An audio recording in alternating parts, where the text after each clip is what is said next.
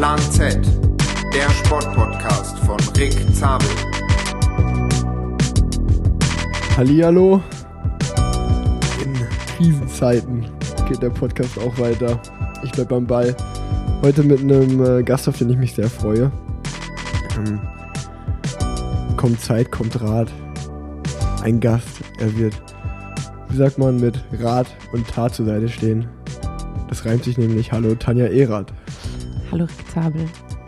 Ja, schön, dass du da bist. Danke. Ähm, hattest es ja nicht so weit. Du wohnst ja mittlerweile in Köln. Ja, so on-off, sag ich mal. Also ich habe meine Wohnung immer noch in Darmstadt, aber mein Freund wohnt in Köln, deshalb verbringe ich jetzt ein bisschen mehr Zeit hier. Sehr schön. Ich hoffe, wir fahren nochmal zusammen trainieren.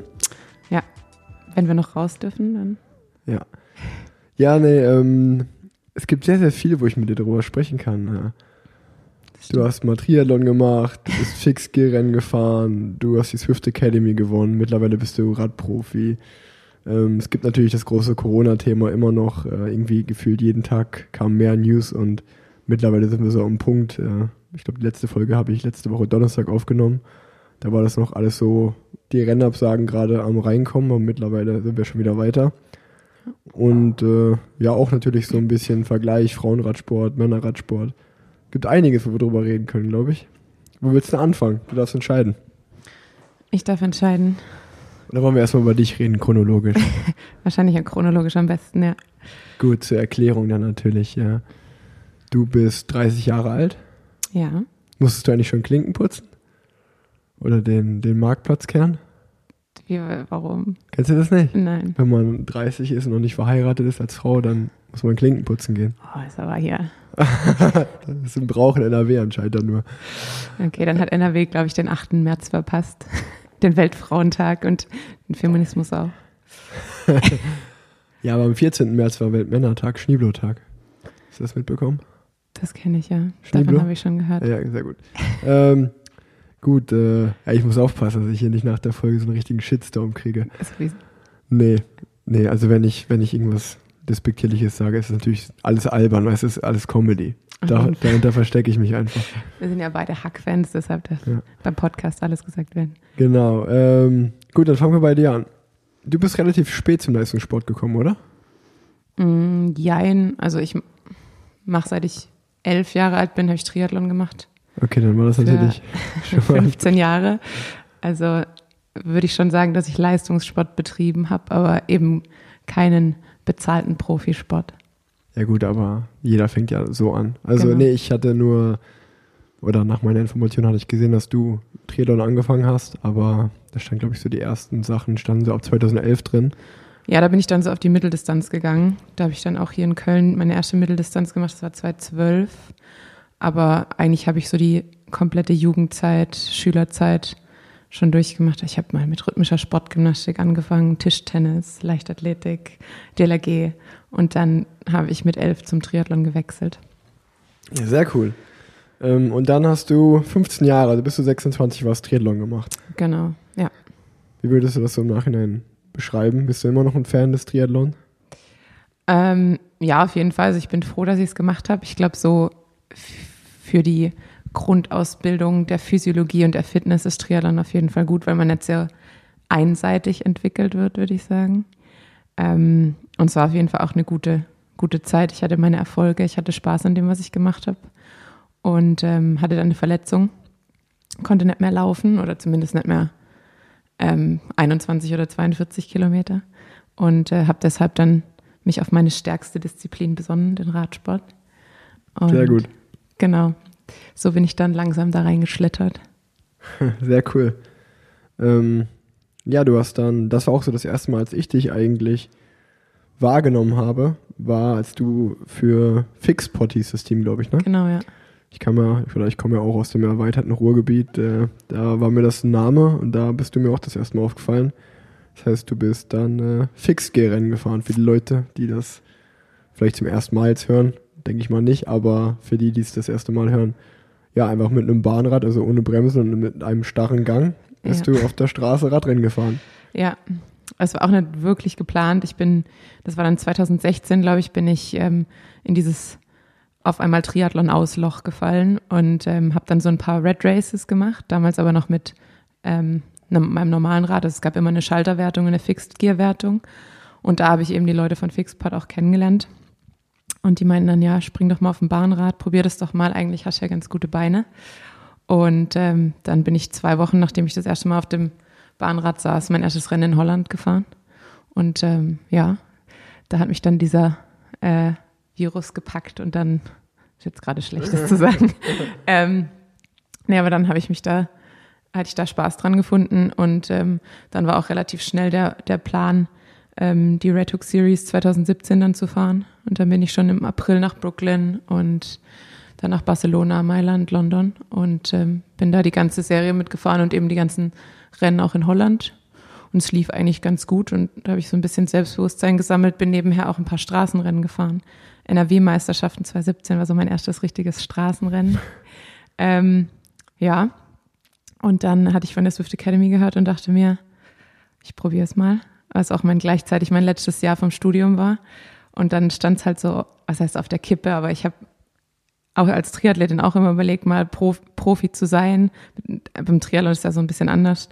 Man sucht sich so seine eigenen Sponsoren und löst sich eine, eine Profilizenz. Aber irgendwie habe ich es dann doch nie so wirklich übers Herz gebracht, weil es ja auch so ein bisschen sehr viel Eigeninvestition und Eigenvermarktung ist. Und ähm, im Radsport ist ja ein bisschen anders mit den Teamstrukturen oder komplett anders. Und ähm, dann dachte ich halt, bevor es jetzt ins Berufsleben geht, gebe ich dem Ganzen nochmal eine Chance. Und ähm, ja, zum Glück hat es geklappt. Ja, du hast jetzt super weit voraus schon gegriffen.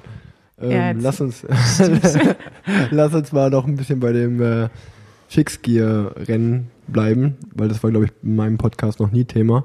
Letzte Woche habt ihr, nee, mit wem hast du drüber? Ähm, bei eurer In Quarantäne-Folge habt ihr über Ach die ja, Red genau. Hook Das stimmt, genau. Ja, aber das, ich finde das relativ spannend, weil äh, das war ja eigentlich genau, wo du Teil der Szene warst, war das für mich so von außen gefühlt auf dem Höhepunkt, 2017, 2018. Ja. Also, wie du schon gesagt hast, da gab es die Red Hook Quit-Serie mit den vier Rennen in New York, Mailand, Barcelona und, London. und London. Also Genau. ungesponsert von äh, Rockstar Games. Mhm. Es hat schon ganz schön viele Wellen geschlagen. Da sind, ist ja auch der Ivan Cortina mal ein Straßenprofi mitgefahren, hat eins gewonnen. Genau. Also das war dann schon irgendwie so ein richtig cooles Szene-Ding und hat äh, richtig an Prestige gewonnen. Dann ist es aber irgendwie, und was du auch gesagt hast, diese Red Race-Sachen, das ist so eigentlich das, das Größte in Deutschland, glaube ich. Ja. Das gibt's mittlerweile, oder das gibt's immer noch, Ja. aber die, ja, die Red Hook Quit-Serie, die war irgendwie von einem aufs andere Jahr weg und äh, Genau. gefühlt ist dann ja, also für mich, wie gesagt, ich habe das nicht wirklich verfolgt, aber das ist die Szene auch relativ tot jetzt so. Also da kommt nicht mehr viel. Ja, 2018 gab es dann nur noch zwei Rennen. Da gab es dann nur noch Brooklyn und Mailand. Da wurde London und Barcelona abgesagt, weil sie Probleme mit dem Hauptsponsor hatten, so wie ich das gehört habe. Und ähm, dann hat eigentlich jeder gehofft, dass es nur so eine Flaute ist und dass es 2019 wieder zurückkommt, aber kam dann nicht zurück. Ja, also war auf jeden Fall schon eine Szene, die ich immer gerne verfolgt habe. Äh, die war spannend zu sehen. Ich hatte da auch wahnsinnig Respekt vor, weil ja irgendwie auf dem Straßenrad ohne Bremsen, äh, weiß ich nicht, ob das was für mich wäre. Äh, es kann sich wahrscheinlich der Normalo nicht so vorstellen. Äh. Also ich muss sagen, jetzt wo ich beides gemacht habe, sowohl normalen Straßenradsport äh, und auch Klassiker gefahren bin, muss ich sagen, Red Hook oder Fixed Gear Rennen sind weniger verrückt, würde ich sagen, als normaler Straßenradsport. Inwiefern, weil man kämpft, käppelt man da nicht so oder? Nee, ich glaube, dadurch, dass man eben weiß, dass keiner irgendwie abrupt reagieren kann, ähm, muss man vorausschauender fahren, muss auch ein bisschen respektvoller miteinander umgehen. Ansonsten gibt's halt, endet's halt, glaube ich, in, spätestens in der zweiten Kurve. Und ähm, ja, im Straßenradsport wird ja schon einfach viel, gibt's ja viel Positionskampf und ähm, also im, ich muss sagen, im Fixgerennen hatte ich eigentlich nie Angst oder äh, Respekt. Und im Straßenradsport kommt, kann das ja schon mal vorkommen, dass man sich Ja, ein bisschen sicherlich. unwohl fühlt. Ja, auf jeden Fall. Ja, wie gerade Klassiker und so natürlich. Ähm, gut, dann, äh, wie dann warst du in der Szene? Nach dem Triathlon bist du dann Fixgear-Rennen gefahren und hast dann bei der Swift Academy mitgemacht. Genau. Also, unterbrech mich, wenn ich das falsch ausdrücke, aber das ist halt Swift, wird jetzt wahrscheinlich jeder kennen mittlerweile. Für die kommt der Coronavirus auch sehr gut. Äh, die machen jetzt richtig, richtig Cash. Ähm, ja, einfach auch, sag ich mal, natürlich äh, einen Smart-Trainer, Rad drauf gespannt, Swift-Account und dann geht's los. Äh, Ja. Und das war dann so im Kommen und die haben sowohl bei den Männern als auch bei den Frauen halt ihre Swift Academy gemacht. Und also eigentlich Wettkämpfe, wo man gegeneinander antreten konnte. Ja, also es geht los mit so einem, ich möchte nicht lügen, es waren, glaube ich, acht Wochen und zwölf Programmen, sind dann so Workouts, wo halt eigentlich alles getestet wird. Also man fährt dann 20, einen FDP-Test, man fährt ähm, verschiedene Sprint-Tests auf der Rolle und anhand der Werte, die da gewonnen werden, ähm, werden zehn Leute fürs Halbfinale rausgesucht. Und da hat man dann tatsächlich auch Outdoor-Trainings, also sind dann, waren dann drei auf der Rolle und vier draußen. Und da wird dann auch wieder getestet, ähm, ich weiß nicht, die eine Einheit auf der Straße und dann irgendwie vier Stunden und am Ende nochmal Sprints, um einfach zu gucken, ähm, ja, was kriegt, kommt noch aus den Beinen raus, wenn man auch ein bisschen ermüdet ist. Und ähm, anhand dessen werden dann wieder drei fürs Finale ausgesucht und die fahren dann mit dem Team ins Camp. Und klar, da kommt es dann, glaube ich, auch so ein bisschen auf die Soft Skills an, beziehungsweise wie man ins Team passt. Und da macht man dann noch so ein, haben wir so Späße gemacht wie Leadouts und sind auch nochmal ein Swift-Rennen gefahren. Und da konnte ich mich dann sozusagen durchsetzen.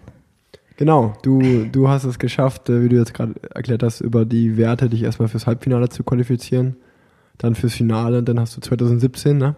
Ja. Ja, die Swift Academy gewonnen, was gleichbedeutend mit einem Profivertrag beim Team Canyon Swam ist. Was, Genau. du warst die zweite Siegerin damals, oder? Genau, das ging los 2016. Da war Lea Thor Wilson die erste Siegerin, Amerikanerin. Und meine Vorgängerin, die war dann auch, hatte dann noch ein zweites Jahr mit Canyon SRAM.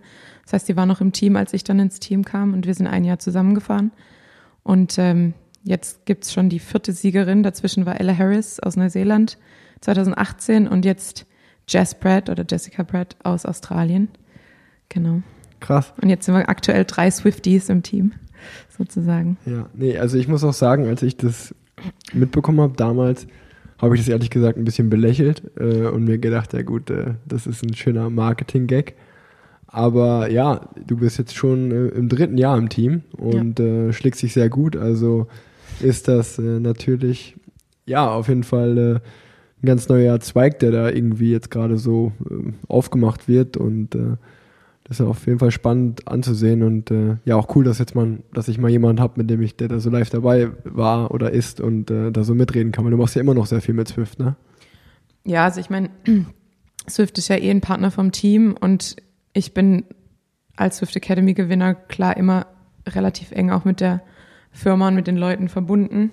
Ähm, man lernt ja dann auch über die Events eigentlich jeden, jeden kennen und ähm, ja, Swift wächst ja immer noch und ähm, macht auch einfach viel für uns, würde ich sagen. Ähm, und ist auf jeden Fall ein guter und starker Partner. Deshalb ist es eigentlich immer schön, die Events auch mit denen zu machen. Ja. Ähm, dann haben wir noch gar nicht so oft, was, was eigentlich mh, diese ganze Story nochmal besonderer macht, dass du, was du gerade schon mal kurz angeschnitten hattest, dass du, während du eigentlich dieses Jahr bei der Swift Academy mitgemacht hast und dann ja deinen Profivertrag dir verdient hast, hast du nebenbei noch äh, dein Staatsexamen als äh, Ärztin fertiggestellt. Sagt man das so? Kann man das so Weiß- sagen? Ich weiß nicht, ob es einen offiziellen Terminus gibt. Ja, also ja, ich habe mein das zwei, also das zweite, es gibt ja zwei Staatsexamen, einmal das Physikum nach dem vierten Semester und dann ein abschließendes, einmal vorm PJ, das ist das schriftliche und nach dem PJ, also im praktischen Jahr, das mündliche. Und das mündliche Staatsexamen fiel bei mir gerade so in die Halbfinals der Swift Academy. Deshalb waren diese zwei Wochen für mich sehr intensiv. Hat mich auch danach ein bisschen zerlegt, aber ähm, hat beides geklappt. Ja, Wahnsinn. Ich meine, das ist natürlich, also ich finde das wirklich, wirklich beeindruckend, weil äh, du, äh, und ich stelle mir das auch, also erstens mal, dass du es geschafft hast, ist super beeindruckend, aber ich stelle mir das auch eigentlich wirklich schön vor, weil im Gegensatz zu 99 Prozent anderer Radsportler, die halt irgendwie wahrscheinlich sich denken, oh ja, jedes Jahr, was ich habe, äh, unter Vertrag stehe, ist ein super Jahr und ich hoffe, es geht so lange wie möglich weiter. Und irgendwie, ja, manche sieht man ja, dass die dann bis 38, 40, was auch immer fahren. Du lebst jetzt gerade eigentlich so deinen Traum und äh, hast einfach voll Bock und hast Spaß. Aber wenn bei dir irgendwann mal das Kapitel Radsport ein Ende nimmt, sagst du halt, okay, ciao, ich gehe jetzt, äh, ja, ich bin jetzt Ärztin. Ich habe einen anderen geilen Beruf, den ich weiter ausüben kann. Das ist ja eigentlich schon eine, was du dir hart erarbeitet hast, aber auf jeden Fall eine Luxus, ein Luxusproblem oder eine Luxussituation. Ja, absolut. Also ich bin mir dessen auch bewusst, ähm, dass ich da, sage ich mal, ein relativ sicheres Backup in der Hinterhand habe. Ähm, obwohl mir auch, wenn ich jetzt keinen Anschlussvertrag bekommen würde, würde mir natürlich auch das Herz bluten, weil ich das jetzt gerade wirklich sehr, sehr gerne mache. Aber klar, ich falle dann im Endeffekt auf meinen anderen Traumjob zurück, deshalb äh, könnte es schlechter sein. Ja, mega cool. Also wirklich, äh, wirklich Respekt dafür. Und äh, nee, ich meine, klar, dass du natürlich möglichst lange auch Radfahren willst, ist auch verständlich, aber ja, ich sag mal so. Jetzt, wo ich so alt bin, dass ich schon Klinken putze. Der 30 Jahre, Wahnsinn. Ne? ähm, nee, aber ist gut, ey. Also gerade so, ich sag mal, ich bin ja das andere Beispiel, ja. der, der Abi abgebrochen hat und äh, einfach nur Radprofi werden wollte und das jetzt irgendwie durchzieht. Und äh, ja, weißt du, so, ich muss einen Podcast nebenbei machen, dass es irgendwie läuft. Weißt du, du kannst einfach Ärztin werden. Schrecklich. Wahnsinn, ey. Nee, ähm, Spaß beiseite. Ähm, richtig, richtig krass auf jeden Fall. Und Danke. vielleicht äh, leitet uns ja auch so dieses Ärzte-Thema so ein bisschen zu der aktuellen Situation. Jetzt haben wir dich, glaube ich, ganz gut vorgestellt. Die Leute wissen, mit wem sie es zu tun haben. Ja. Und ähm, wie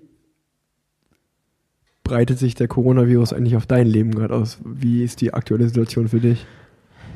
Naja, also ich würde sagen, so wie bei jedem anderen Radprofi aktuell auch, äh, Rennabsagen. Ähm, ich war zum Glück eine der Glücklichen, die noch nicht unter Quarantäne gestellt wurde. Ich bin noch rechtzeitig aus Girona eigentlich ähm, geflohen, beziehungsweise ich bin eigentlich zurückgeflogen, äh, weil letztes Wochenende Drenthe anstand. Und als ich dann meine letzte Einheit vor Abreise gemacht habe, kam die Nachricht, dass Drenthe abgesagt wurde. Ähm, ja, und dann eben auch die nachfolgenden Rennen, für die ich eingeplant war. Deshalb bin ich jetzt auch so ein bisschen in dieses Loch gefallen, weil man eigentlich nicht wirklich weiß, wann es weitergeht. Ähm, was natürlich eines der kleineren Probleme aktuell ist, würde ich sagen. Aber klar zieht es einem so ein bisschen den Boden unter den Füßen weg, weil man seine, seine Daseinsberechtigung so auf einmal verliert. Mhm. Also klar, wir können noch trainieren, aber so schauen, dieses gegenseitige Messen. Ich fahre jetzt zwar noch die Swift-Rennen, also unser Team fährt ja auch diese ähm, Tour of Watopia ähm, Invitational Races, die es da gibt. Das sind drei Rennen. Und die sehe ich halt gerade so als meine Peak-Tage. Also bereite ich die einfach genau vor wie sonst ein normales Rennen. Aber klar, es ist komisch einfach. Krass. Ähm, ja gut, dann hake ich direkt mal ein. Ich bin noch nie ein Swift-Rennen gefahren. Wie muss man sich das vorstellen?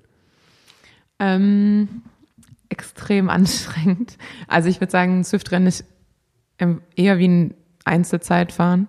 Ähm, es geht relativ schnell und zügig los am Start. Also man muss eigentlich schon so fünf Sekunden, bevor die Uhr auf Null steht, hoch beschleunigen.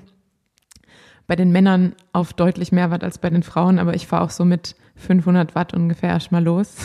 Und das muss man dann auch für eine Zeit lang halten, damit man im Peloton bleibt.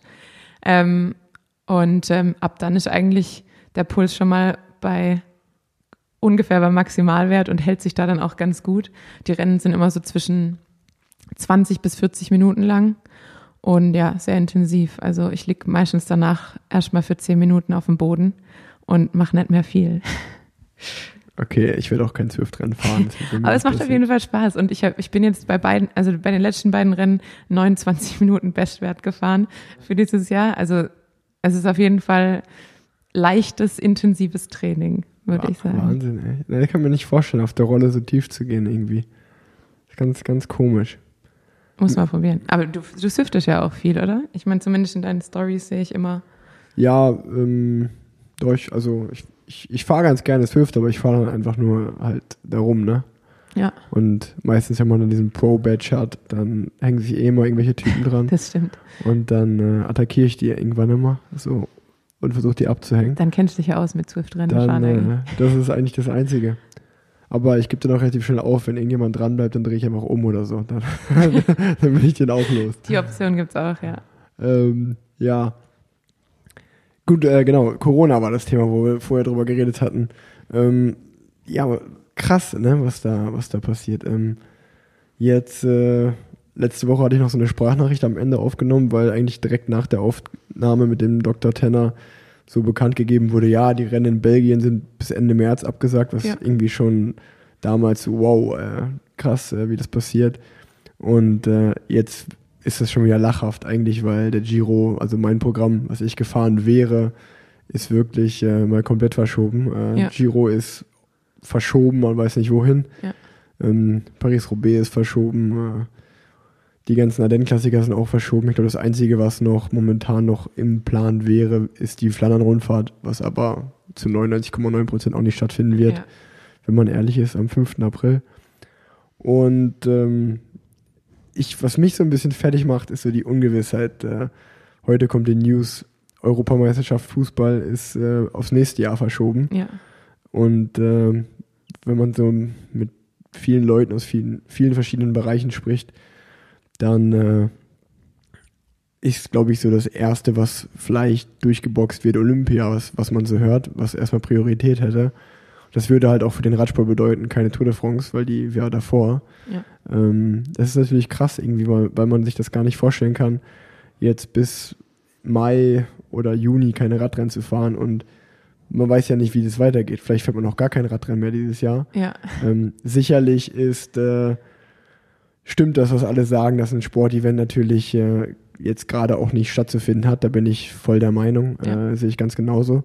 Aber ähm, ja, es ist halt trotzdem noch irgendwie unser Leben und unser Job vor allen Dingen auch. Äh, so wie ich befinde mich auch im Vertragsjahr. Man hat jetzt irgendwie keine Rennen, in denen man sich präsentieren kann. Man ist eigentlich völlig darauf angewiesen, dass das Team äh, irgendwie gutmütig ist. Äh, und also ich bin mal gespannt, äh, wie das alles so weitergeht. Ich glaube, es ist gerade für alle sowohl irgendwie finanziell, äh, wie es mit dem Job weitergeht, als auch allgemein äh, weiß keiner so richtig, was abgeht. Ne? Ja, also es ist, ich meine, ich bin auch absolut der Meinung, dass, sag ich mal, Sportevents gerade das kleinste Problem oder die Absage von Sportevents das kleinste Problem darstellt. Aber klar, wenn es einfach dein, deine Lebensgrundlage ist, dann ist natürlich sehr seltsam. Und ich habe jetzt auch noch so ein bisschen den, bisschen den Zwiespalt, dass meine eigentliche Profession ja auch aktuell relativ gut gebraucht wird, egal ob meine, also ich habe ja vorher noch die Krankenpflegeausbildung gemacht, egal ob als Krankenschwester oder als Ärztin kann man mich gerade gut brauchen. Ähm, und das fühlt sich gerade sehr, egoistisch an, dass ich gerade an anderen Fronten kämpfe. Ähm, ja, deshalb, ich bin auch gespannt, wie sich alles weiterentwickelt, ob ich eventuell doch noch rekrutiert werde. Ja, ähm, weiß ich gar nicht, was ich darauf sagen soll, ob ich dir das wünsche oder nicht. Äh, wünschen eigentlich eher nicht, aber wenn es an Not am Mann ist, warum nicht, ne? Ja. Ist äh, krass, ne? Also ich finde es auch, auch wenn man mit seinen Eltern spricht oder so, das ist halt gefühlt so, habe ich gesagt, schon auch zu meiner Freundin Leo, das ist halt immer so richtig Geschichte, die man live miterlebt gerade, ne? Ja. So erster, zweiter Weltkrieg ist mal so, finde ich halt interessant aus Dokus und äh, das, so das zu, das zu sehen, damit, das kommt irgendwie dem ganz schön nahe gefühlt, so jetzt in so einer Situation zu sein, in der man machtlos ist und wo die Regierung so von ganz oben kommen, so, so Ja, so Nachrichten. Genau. Also Oh. was, das kennt man ja einfach Ja. nur aus der Geschichte eigentlich. Und jetzt erlebt man das so live mit. Und was ich mich auch frage, ist so gerade, weil äh, Frankreich, Italien, Spanien, da gibt es schon Ausgangssperren, bei uns gibt es das noch nicht. Ich fahre auch noch mit dem Rad draußen rum und so, hier war jetzt eigentlich so das erste gefühlte Frühlingswochenende. Ja. Super viel draußen los. Eine Riesenschlange zum Beispiel hier, wo ich wohne, in Junkersdorf vor der Eisdiele Kaiserlich, ähm, wo man sich dann auch fragt, ja Leute, äh, so richtig eindämmen machen wir es halt so nicht, ne? Ja. Und äh, ich frage mich auch so, weil ich das gerade erzählt habe mit den Dokus, so, ich vergleiche das jetzt mal, das ist ein harter Vergleich, aber so damals, als Hitler so an die Macht kam, so, da habe ich dann, wenn man so eine Doku sieht, dann denkt man halt immer so, ey, Leute, seid ihr dumm, warum habt ihr das zugelassen, so, ne? Ich frage mich, ob wir vielleicht in einem Jahr oder so an diese Zeit zurückdenken und sagen, boah, waren wir Mongos, warum sind wir noch rausgegangen, so, oder ob sich das halt normal ja, irgendwie so weitergeht, ich weiß es nicht, ey. Ja, ist halt gerade, glaube ich, auch schwierig einzuschätzen, egal ob man jetzt vom Fach ist. Ich versuche, also ich, ich höre jetzt immer diesen Podcast von ähm, vom NDR ab Corona Update.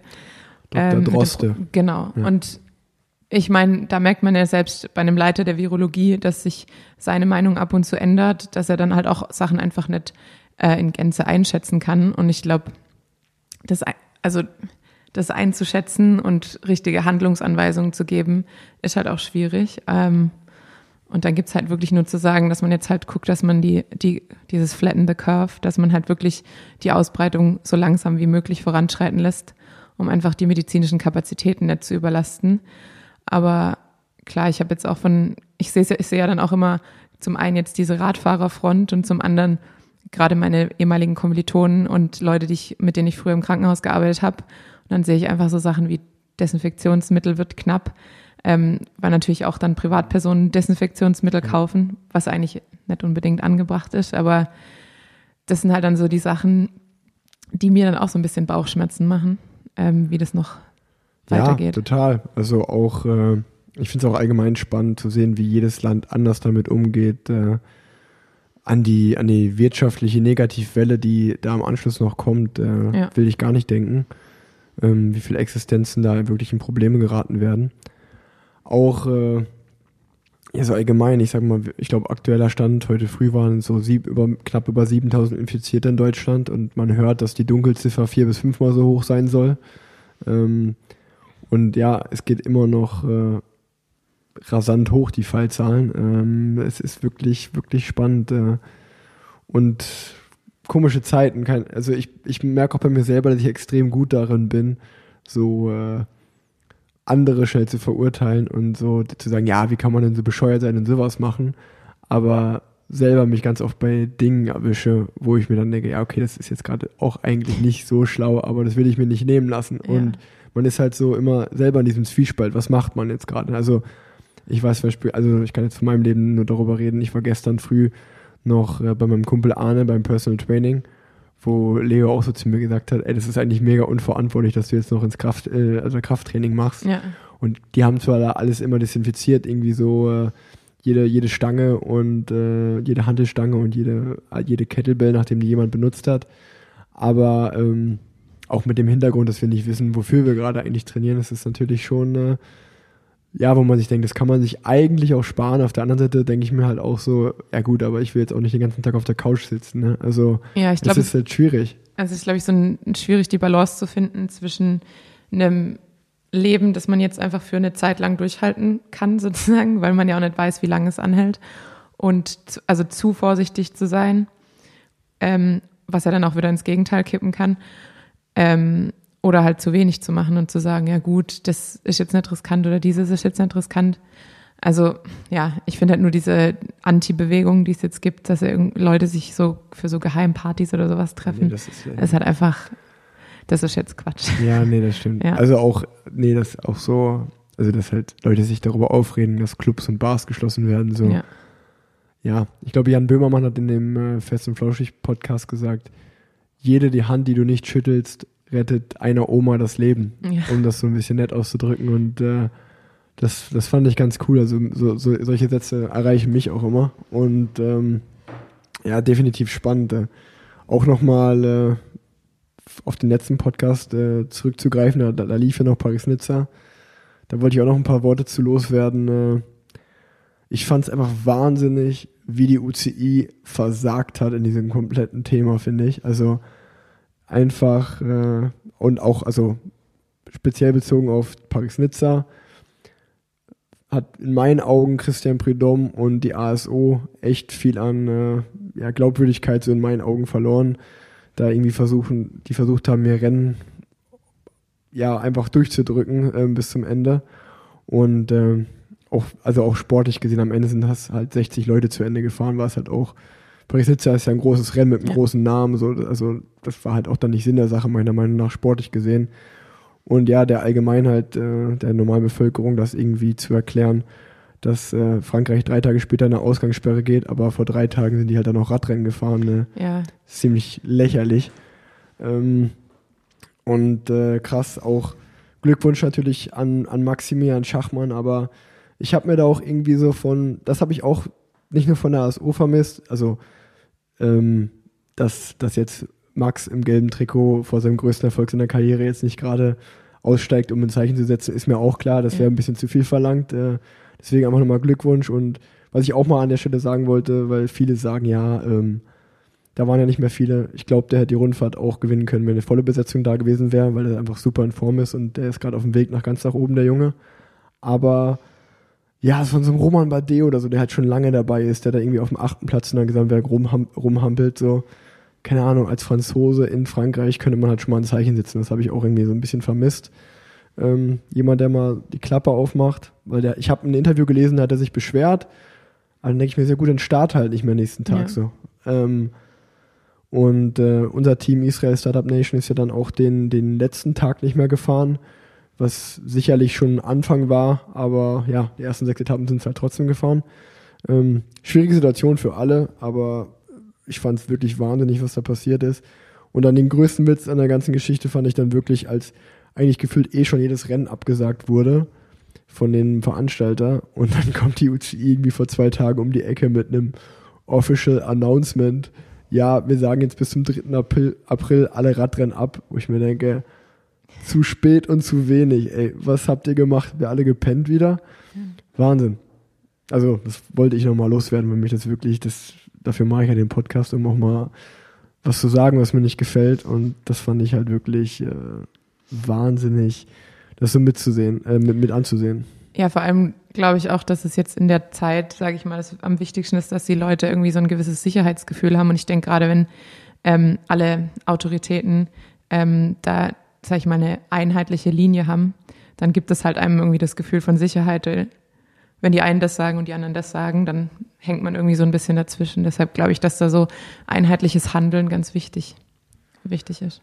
Ja, total. Und ähm, das ist auch mal ein, was, was ich halt auch noch irgendwie finde, dass so, wenn man, wenn man jetzt mal diese Existenzangst und äh, die, die negative wirtschaftliche Welle, die ich gerade schon mal kurz angesprochen hatte, wenn man die vielleicht versucht, mal ein bisschen zu ignorieren, dann hat das Ganze schon was ziemlich Entschleunigendes auch, finde ich. Also, und für mich auch was total Beruhigendes, dass im Endeffekt doch jeder Mensch gleich ist. Und wenn so eine Ausgangssperre kommt, dann ist es völlig egal, wie viel Geld du hast oder Ja. ob du berühmt bist oder nicht, bleib halt zu Hause mit deinem Arsch auf der Couch sitzen. Und äh, auch so sporttechnisch gesehen, ich meine, die Bundesliga fällt aus, Formel 1, äh, die Fußball-EM wird jetzt verschoben, Radsport. Ähm, es ist egal, was für eine Sportart du machst, es ist egal, was du irgendwie, ja, welche Sportart du ausübst. Äh, das erdet dann irgendwie schon zu sehen, dass es wirklich auch alle betrifft und das ist halt die Linie, die, die auch gefahren werden sollte, finde ich. Ja. ja, schauen wir mal, wie das weitergeht. Ja. Verrückt, ne? Bleibt spannend. Ja, bin ich, bin ich auch mal gespannt. Ähm, Hände waschen. Hände waschen, ja. Ja. Ja, genau, als du gerade reingekommen bist, da, das habe das hab ich mir auch, das hat jetzt eigentlich gar nichts mit dem Thema zu tun, aber da lief Big Brother, da hat äh, Jochen Schropp, der Moderator von Big Brother, den Big Brother Jetzt, wei- jetzt weiß jeder, was Rick Zabel so abends schaut. Bewohnern, ey, sieben bis acht, da kommt nichts im Fernsehen, ey. Und äh, habe ich ja schon im Podcast mit Pfingsti gesagt, dass ich eher Big Brother Haus gehen würde als Ah ja, Dschungelcamp. Stimmt. Auf jeden Fall fand ich das wirklich spannend, weil denen wurde verkündet, was halt gerade hier draußen los ist.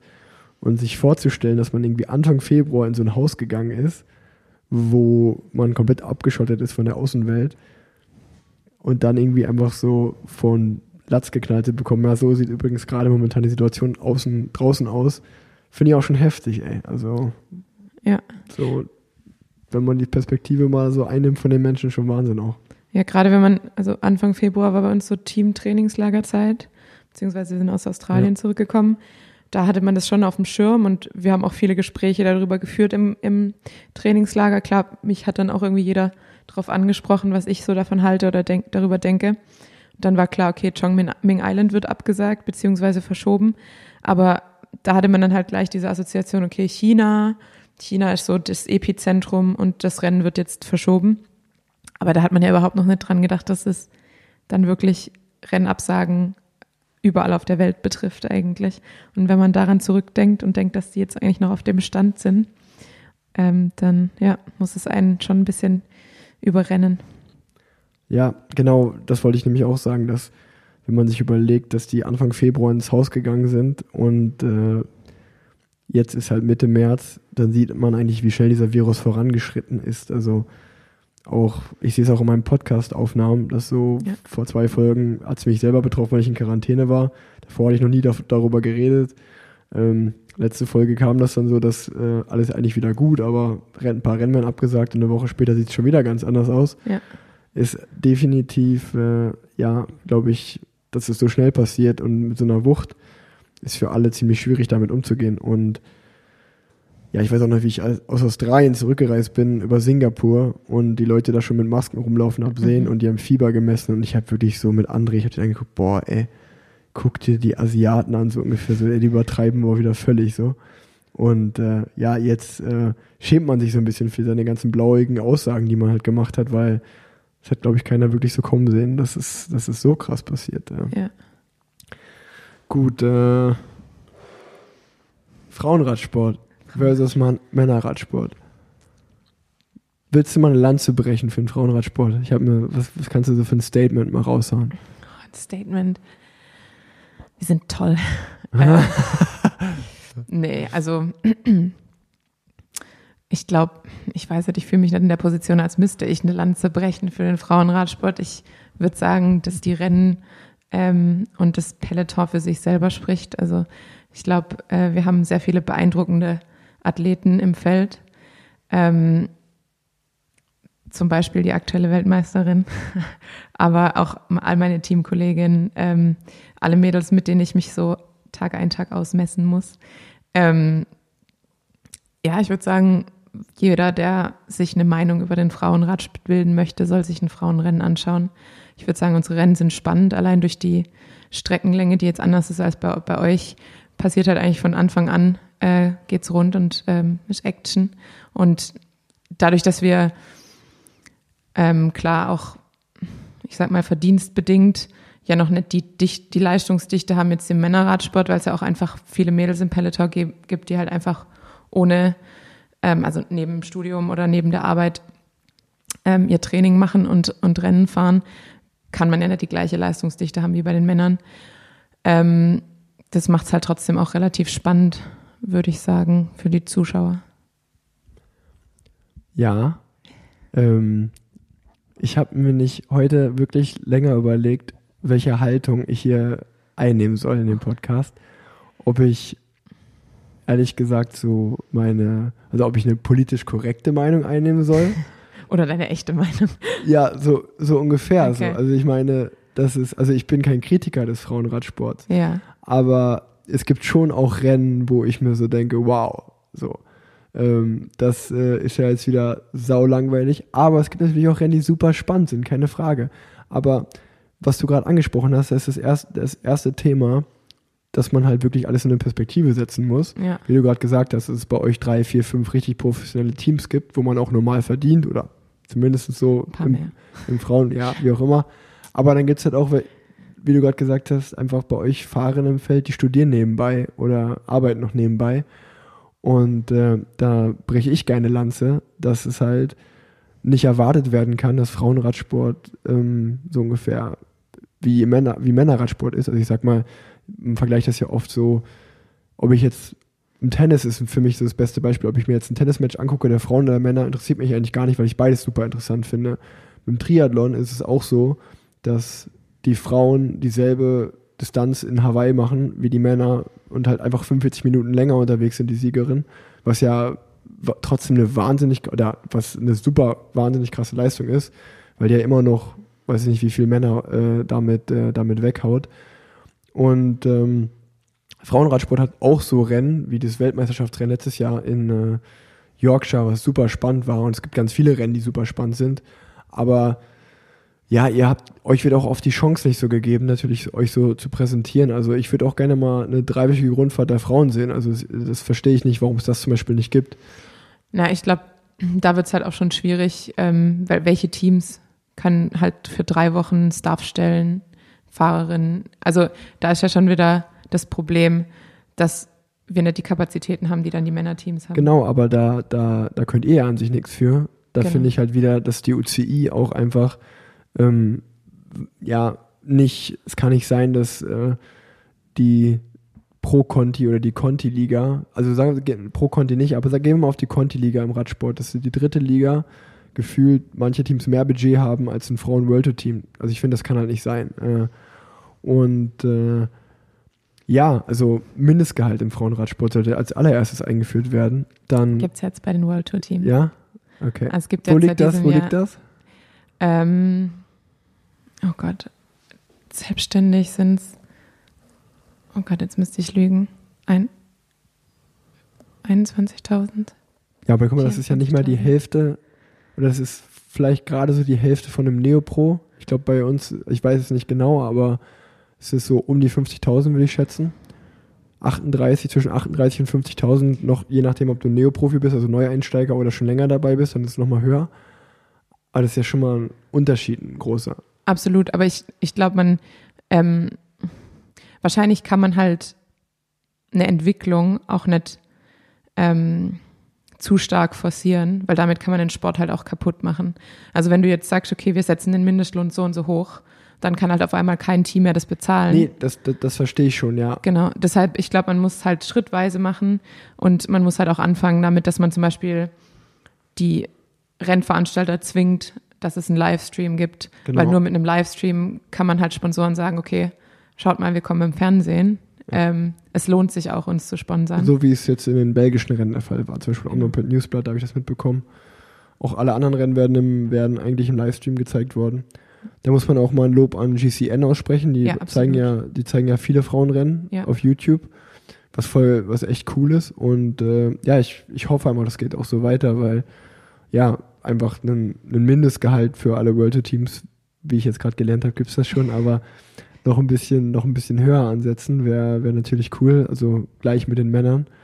Ähm, ich verstehe auch, dass es nicht von einem aufs andere Jahr geht, aber ähm, Genau. wenn die Entwicklung da, da schon in die richtige Richtung geht, ist das schön. Aber ja, auch eine, auch eine dreiwöchige Rundfahrt, die muss ja nicht, jede Etappe muss ja keine 120 Kilometer lang sein. Nee, es ist, also ich meine, ist rein von der körperlichen Leistungsfähigkeit, wie man ja auch gut am Triathlon sieht, ist ja nicht so, dass Frauen irgendwie Genau, ihr seid ja nicht schlechter. genau, natürlich werden wir nie so schnell Rad fahren wie ihr, ähm, weil es da einfach so gewisse Ja. physiologische Unterschiede gibt.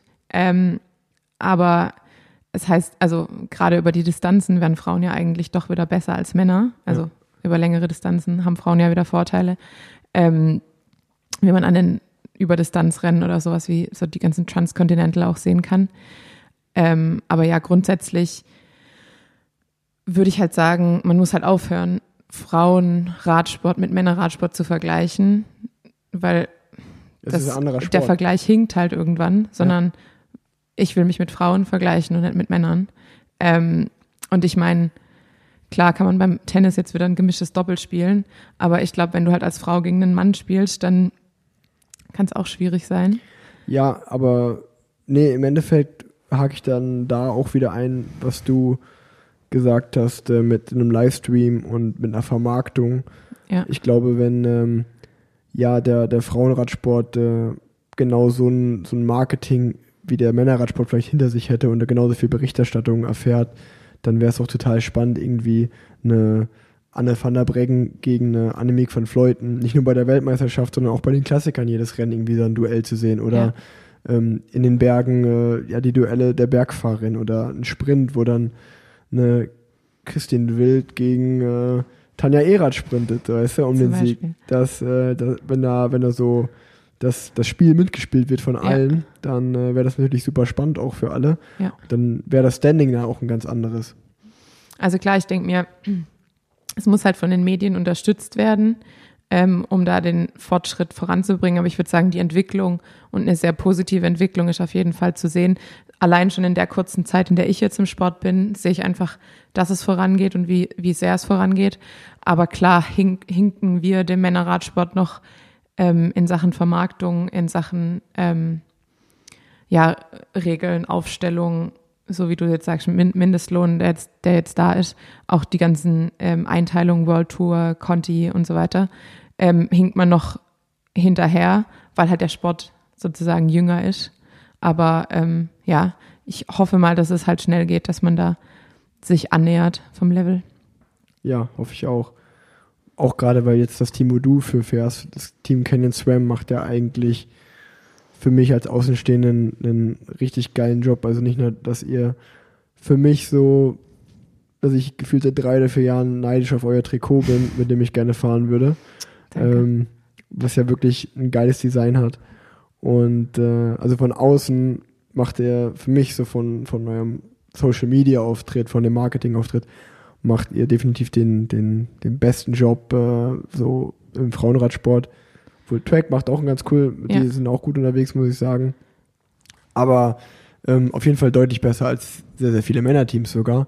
So alleine was, also auch wie das, was du schon gesagt hast, das Spiel mit Swift so, dass ihr da, ähm, also den, den Partner, dass ihr euch da wirklich coole Events äh, hin und her spielt. Äh, das, das macht ihr schon echt cool und das verdient auch einfach mehr Aufmerksamkeit. Und äh, ich muss auch daran denken, wie die äh, bei der Bahnweltmeisterschaften jetzt zum Beispiel, wie die Frauen und gerade der Kurzzeitbereich, also der, der Sprintfrauenbereich, eigentlich den, äh, ja, den Männern, die, die bis auf Theo Reinhardt und Roger Kluge die Bronzemedaille, natürlich auch Respekt dafür, im Madison äh, gewonnen haben, haben die aber dem Männerbereich ganz schön den Arsch gerettet, muss man ja sagen. Also Ja. eigentlich alle, alle Medaillen, die gekommen sind, kamen ausschließlich aus dem Frauenbereich, bis auf die eine, die ich gerade angesprochen hatte.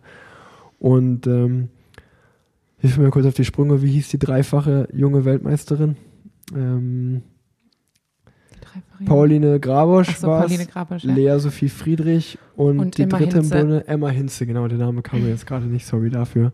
Ähm, die werden einmalige, zweimalige und dreimalige Weltmeisterin bei einer Heim-WM und ich glaube, ich habe irgendwie montags Frühstücksfernsehen ARD geguckt und da kam so eine Minute 20 im Bericht drüber. Ich mir dachte, ey, Emma Hinze mit 22 Jahren ist jetzt gerade dreifache Weltmeisterin geworden. Ähm, das kriegt nicht die, die äh, Welle an Begeisterung, die es verdient hätte. Und äh, natürlich reden wir jetzt wieder über Bahnradsport, was auch nochmal eine andere Geschichte ist, aber ja, es ist dann oft schade, das irgendwie so zu sehen und äh, weil, weil, wenn man weiß, wie viel, wie hart die trainieren und äh, wie viel die machen, ähm, dann haben die es sicherlich verdient und ich fand es schön, dass Christina Vogel da war und das gut gepusht hat, das war, das war wirklich schön zu sehen Ja. und äh, ja, auch deine Teamkollegin Lisa Klein zum Beispiel, die ja auch wirklich von der Straße zum, zum auf der Bahn oft switcht und unterwegs ist, äh, Genau.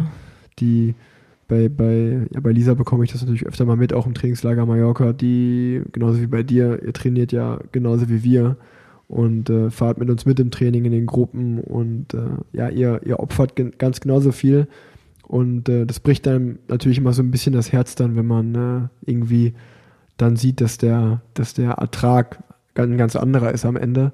Ähm, ja, weil äh, ihr seid halt Weltklasse, wenn ich zum Beispiel jetzt auf mich beziehe. Ich bin halt Durchschnittsfahrer so, aber habe dann gefühlt trotzdem manchmal irgendwie höheren, äh, weiß ich nicht, äh, ja, eine Aufmerksamkeit äh, auf mir drauf als ja eine jemand, der halt Weltklasse im Frauenradsport ist. Und das, das ist halt dann schon krass zu sehen, ja.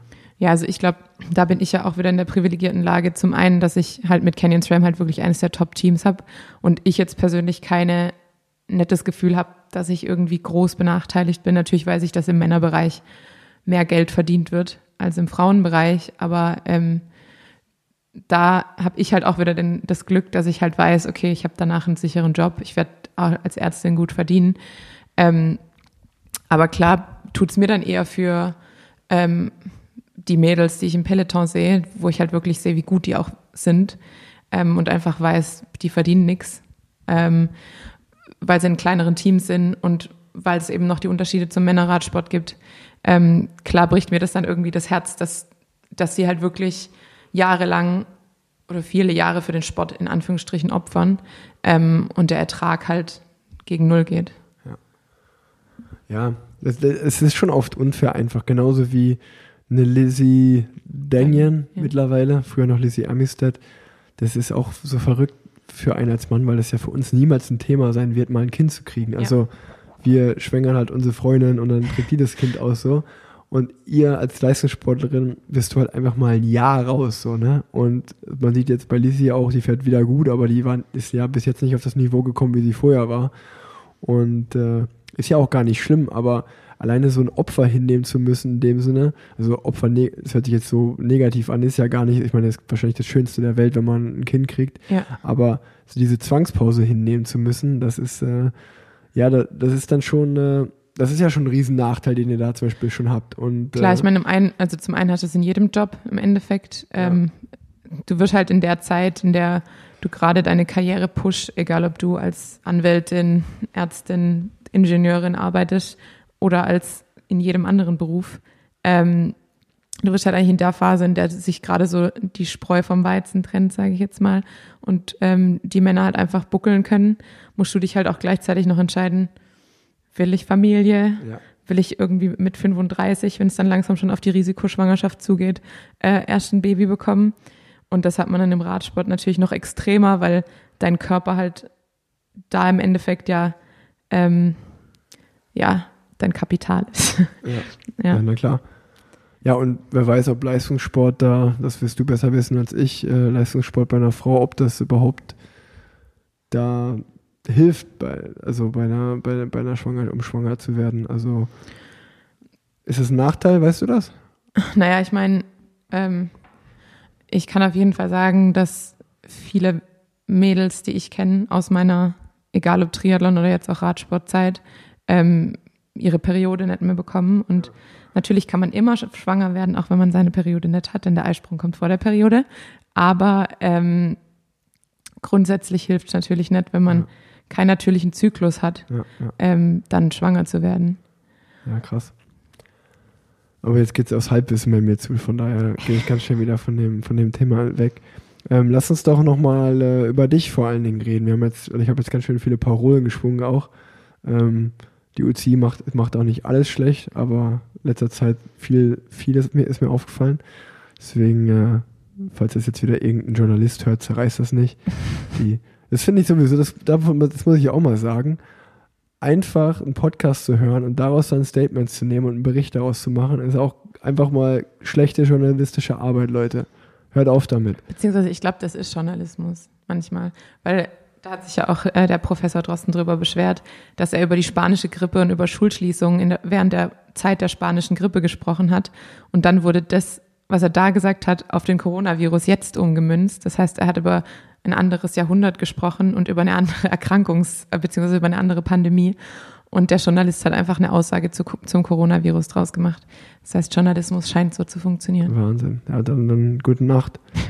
gute Nacht. Also ich weiß auch nur, dass, also Beispiel Live-Podcast in Köln stand, glaube ich, einen Tag später, ich weiß nicht mehr in welcher Kölner Zeitung, einfach nur irgendwas wieder zum, weil wir kurz über Jan Ulrich geredet haben. Radprofi redet, sagt, Jan Ulrich geht's gut, so ungefähr. Ja. Ich mir denke, ey Leute, so, wir haben einfach wirklich eine richtige, ganz normale Aussage getroffen. Da war nichts Interessantes dran. Einfach so, hoffentlich geht's ihm gut, hoffentlich kommt er mal zurück. Dann machen die einen Bericht draus, wo du denkst, Ja. so, ey, habt ihr, habt ihr nichts zu tun? Ey? Wahnsinn. Ähm, das war jetzt aber nicht, worüber ich reden wollte. Ich wollte nochmal persönlich zu dir kommen, weil mir ist zum Beispiel aufgefallen, als ich die Folge mit dem Basti Marx ähm, aufgenommen habe, okay, da kann ich auch nochmal kurz sagen, gute Besserung an Basti. Oh ja, gute Besserung, Basti. Der hat sich das Schlüsselbein gebrochen am Sonntag bei einer Trainingsausfahrt mit Dr. Dick Tenner, der letzte Woche bei mir zu Gast war. Und meiner Wenigkeit. Sieht so aus, als wenn ich nach André Greipel jetzt auch Basti Marx auf dem Gewissen habe. Der Schulterkiller. Also werde ich doch nicht mit dir trainieren. Ich war, ich war bei dem, also bei André war ich 0,0 dran schuld, da hatte ich gar nichts mit zu tun. Bei Basti vielleicht ein bisschen, aber das war auch nicht extra, das verzeiht er mir schon. Der muss halt Ja. auch auf Scheibenbremse Ja, umsteigen. geh auf Scheibenbremsen, Basti. Brems frühzeitig. Fahr mir nicht hinten rein, Junge. nee, ja, gute Besserung an der Stelle. Aber der, als ich die Folge mit dem aufgenommen habe, das hat mich echt, da habe ich echt danach drüber nachgedacht. Wir haben über vieles Allgemeines geredet. Und dann hat er mich so gefühlt beiseite genommen und zu, zu mir so gesagt, du Rick, wenn du jetzt mal drei Monate nur für diesen Sport leben würdest und dafür trainieren würdest, was meinst du, könntest du erreichen? Weil ich sehe irgendwas in dir. Ich sehe, du kannst auch mehr als anfahren, du kannst auch selber Radrennen gewinnen und so. Ähm, glaub an dich, mach was. Und als ich wusste, dass du jetzt hier zu Gast, bei mir der Gast bist, da sind mir so dieselben Gedanken hochgekommen, andersrum, weil ich mir halt, wie gesagt, du bist mir das erste Mal aufgefallen, als du Fix-G-Rennen gefahren bist. Da muss man ja einen guten Sprint haben und jetzt auch auf Swift, die Swift Academy gewinnt man ja auch einmal nicht einfach so. Also da muss man ja wahnsinnig gute Werte haben, weil da geht es ja einfach nur um die Werte. Und ähm, das werden jetzt vielleicht deine Teamkollegin und dein, dein, dein Teamchef nicht so gern hören.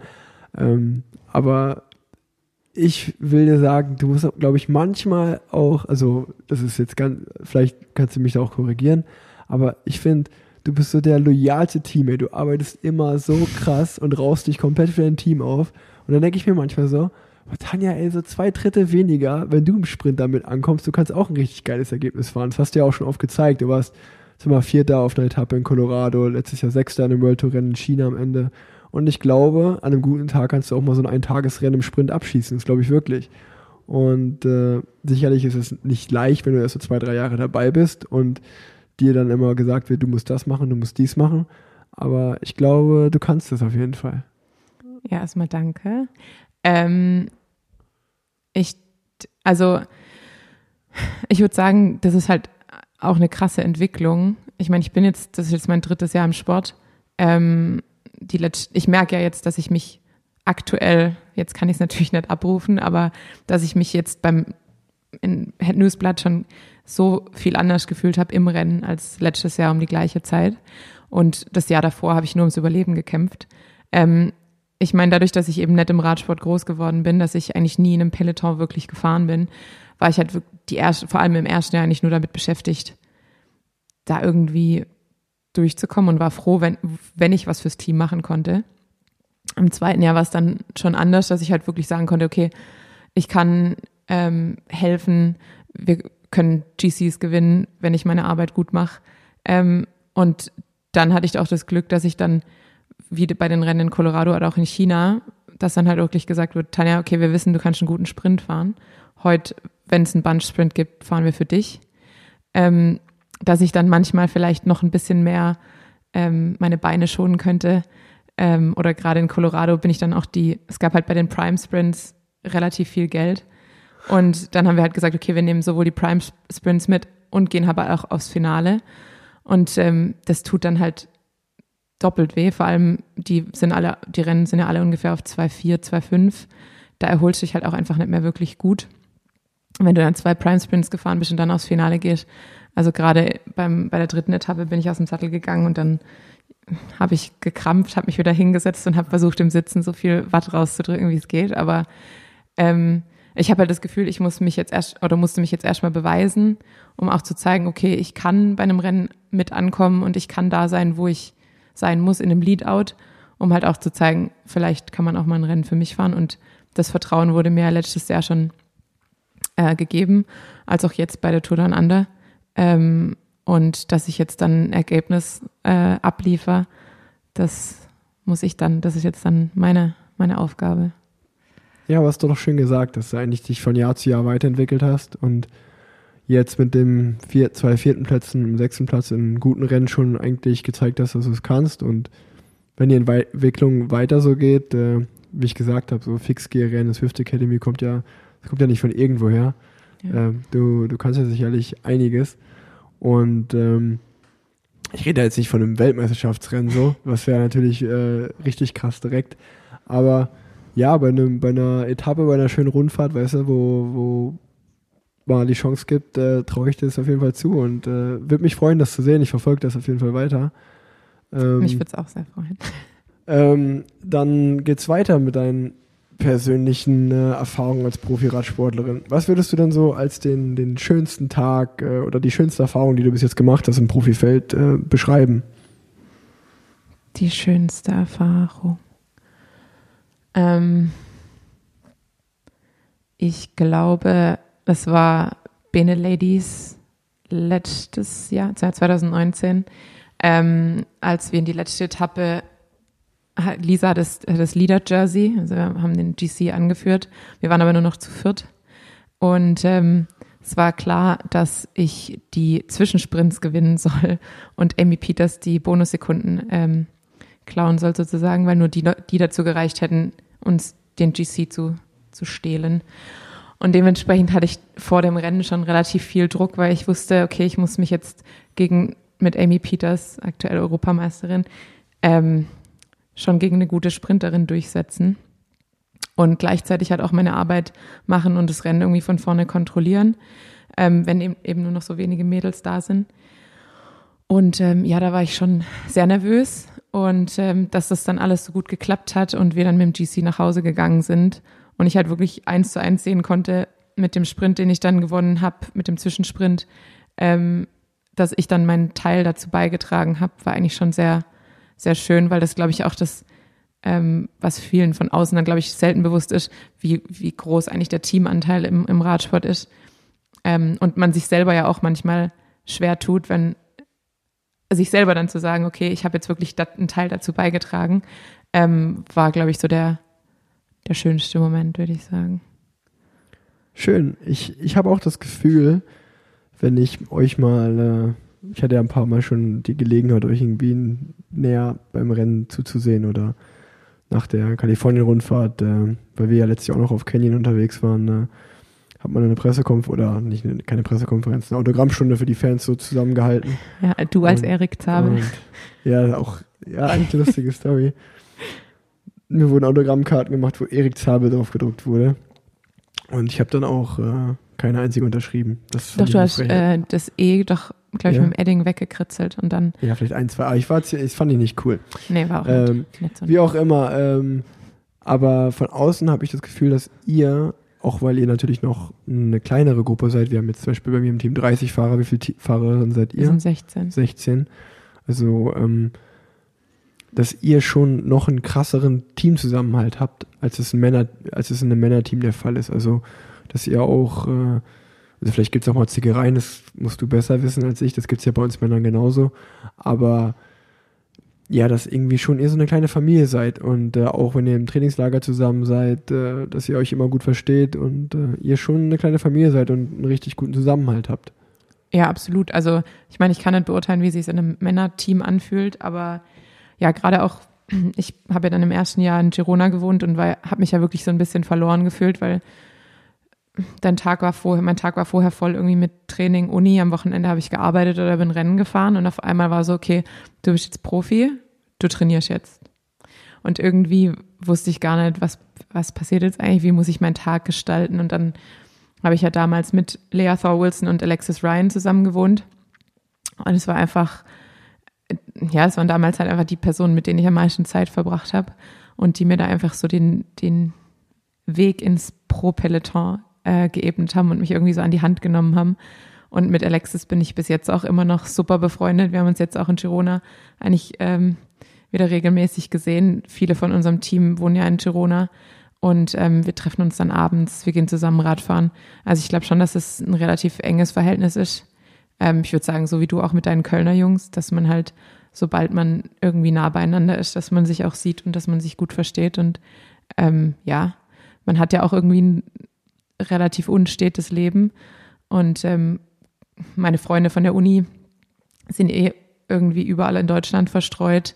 Ähm, meine anderen Freunde von der Schulzeit arbeiten und haben eigentlich ein relativ geregeltes Leben. Und du bist dann halt irgendwie im Januar in Australien, im Februar in Spanien, jetzt zwar mal zu Hause, aber viel unterwegs. Und dann hilft es ja auch, Teamkollegen zu haben, die halt eben das gleiche Leben haben, um ähm, ja, dich auch mit denen auszutauschen und ähm, ich glaube, ja, seine Teamkollegen sieht man ja auch einfach sehr viel regelmäßiger als, als andere Leute, die einem nahestehen. Ja, klar. Also es wird, es werden sehr, sehr gute Freunde. Es wird äh, gefühlt eine zweite Familie und man teilt natürlich auch Sorgen und äh, ja, Zweifel ja. oder auch schöne Gefühle miteinander. Das verbindet natürlich, klar. Ähm, aber dadurch, dass ich glaube schon, dass dadurch, dass ihr so einen kleineren Kreis noch habt und auch ja viele in Girona sind, bei uns sind schon sehr viele verteilt, verstreut. Ich glaube, den Vergleich, den du gerade gezogen hast mit den, mit den Kölner Jungs, das passt ganz gut. Mhm. Das sehe das seh ich, seh ich ganz genauso. Da habe ich gar nicht dran gedacht, stimmt, dass du ja eigentlich, das vergesse ich auch ganz oft, äh, das ist ja auch, was Leo, glaube ich, so über, bei mir aufregt. Dadurch, dass ich seitdem ich 17, 18 bin, einfach dieses Profileben kenne von ja. Training und dann fertig. Ähm, dass mein ganzes Leben halt so ist und ich das normale Leben noch nie so wirklich äh, hatte. Du hast ja wirklich studiert, gearbeitet und bist dann einfach so von einem auf den anderen Moment in das Profileben reingeworfen worden. Ja. Das ist heftig, oder? Das war mega seltsam. Also auch einfach dann, klar, Girona so als Radsport-Hochburg. Und ähm, ja. Hast du dich arbeitslos gefühlt? so ein bisschen? Oder Ja, wie, wie kann man das schon. vergleichen? Oder wie Urlaub? Ja, es ist halt, also am Anfang war es ja erstmal, ich hatte ja mega Trainingsrückstand aufzuholen. Also ich habe dann, ich habe jetzt mal in meinen Training Peaks reingeschaut von, von 2017. Ich kam dann irgendwie von so einem CTL, das ist so ein bisschen der, der Wert, der so die letzten 40 Tage, glaube ich, des Trainings immer zusammenfasst, von 40. Ähm, und jetzt bin ich immer bei so einem Wert von irgendwie 120. ähm, und als ich da ins erste Trainingslager gefahren bin, war ich jeden Tag einfach nur völlig am Ende.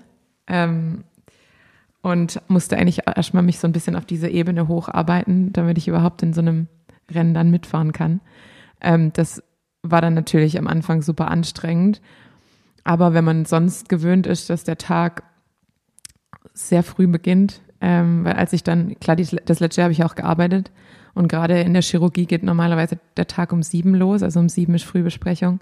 Das heißt, ähm, ja, sieben sehe ich jetzt sehr selten, sage ich mal, auf meinem, auf meinem Wecker. Und damals saß ich schon in einer, in einer Frühbesprechung oder stand im OP. Ähm, da hat sich halt schon einfach viel geändert. Und äh, das war ein, ja, krasser, ja, ein krasser Unterschied einfach zu vorher. Ja, glaube ich dir. Wahnsinn, ey. Das ist echt. Äh, Aber man gewöhnt sich schnell, also was heißt, man gewöhnt sich schnell Ja. dran, aber man, ähm, ja, aber es ist schon, ist schon äh, natürlich ein ganz anderes Leben auf einmal, aber ich glaube auch im Nachhinein wieder eine super tolle Erfahrung, dass du sowohl mal das Leben als auch das, ja. also das normale Leben als auch das eines Profisportlers leben durftest. Und äh, Ich glaube manchmal, dass ein Profisport ist so ein bisschen wie Studieren. Ähm, wenn man nicht unbedingt Medizin studiert. Deshalb ich, also als Medizinstudent ist ja auch so, ein Medizinstudium ist ja mega verschult. Also man kriegt am Anfang des Semesters einen Stundenplan. Die meisten Tage bist du irgendwie von acht bis sechs in der Uni. Und ähm, dann läuft dein Leben halt so drumherum. Und in den Semesterferien macht man dann irgendwelche Formulaturen, arbeitet im Krankenhaus. Und ich habe mich da schon manchmal so ein bisschen verloren gefühlt, aber jetzt bei anderen Studenten, die machen ihren Stundenplan ja selber, ähm, da gibt's keine An teilweise keine Anwesenheitspflichten. Da muss man sich ja auch wirklich selber so den Tag planen und selber sagen, okay, das muss ich jetzt zu dem Zeitpunkt gemacht haben und das muss ich bis dahin dahin gelernt haben. Und ich glaube, so ist halt mit dem Profisport auch ein bisschen. Es läuft halt alles eigentlich in Eigenregie. Dir guckt keiner auf die Finger, aber du musst halt deine Leistung an dem Tag abliefern, genauso wie im Studium auch bei Prüfungen. Und ich glaube, entweder geht man da drin verloren, wie manche Studenten dann auch, oder ähm, man kann damit umgehen und blüht dann da drin auf. Und ähm, am Anfang war der Unterschied für mich, oder war wahrscheinlich einfach der, der Umschwung schwer, aber jetzt mittlerweile habe ich meine Routinen, weiß, worauf ich achte, ähm, habe jetzt auch hier meine Trainingsgruppe, mit der ich fahre. Und das macht es natürlich jetzt für mich viel einfacher und glaube ich auch einfacher, dann weiterhin Fortschritte zu machen, weil man einfach angekommen ist und auch nicht, also im ersten Jahr habe ich extrem den, den Sinn hinterfragt von dem, was ich da mache und ob ich das jetzt machen darf. Und ich hatte eigentlich so ein konstantes schlechtes Gewissen, weil ich dachte, ich müsste ja jetzt arbeiten.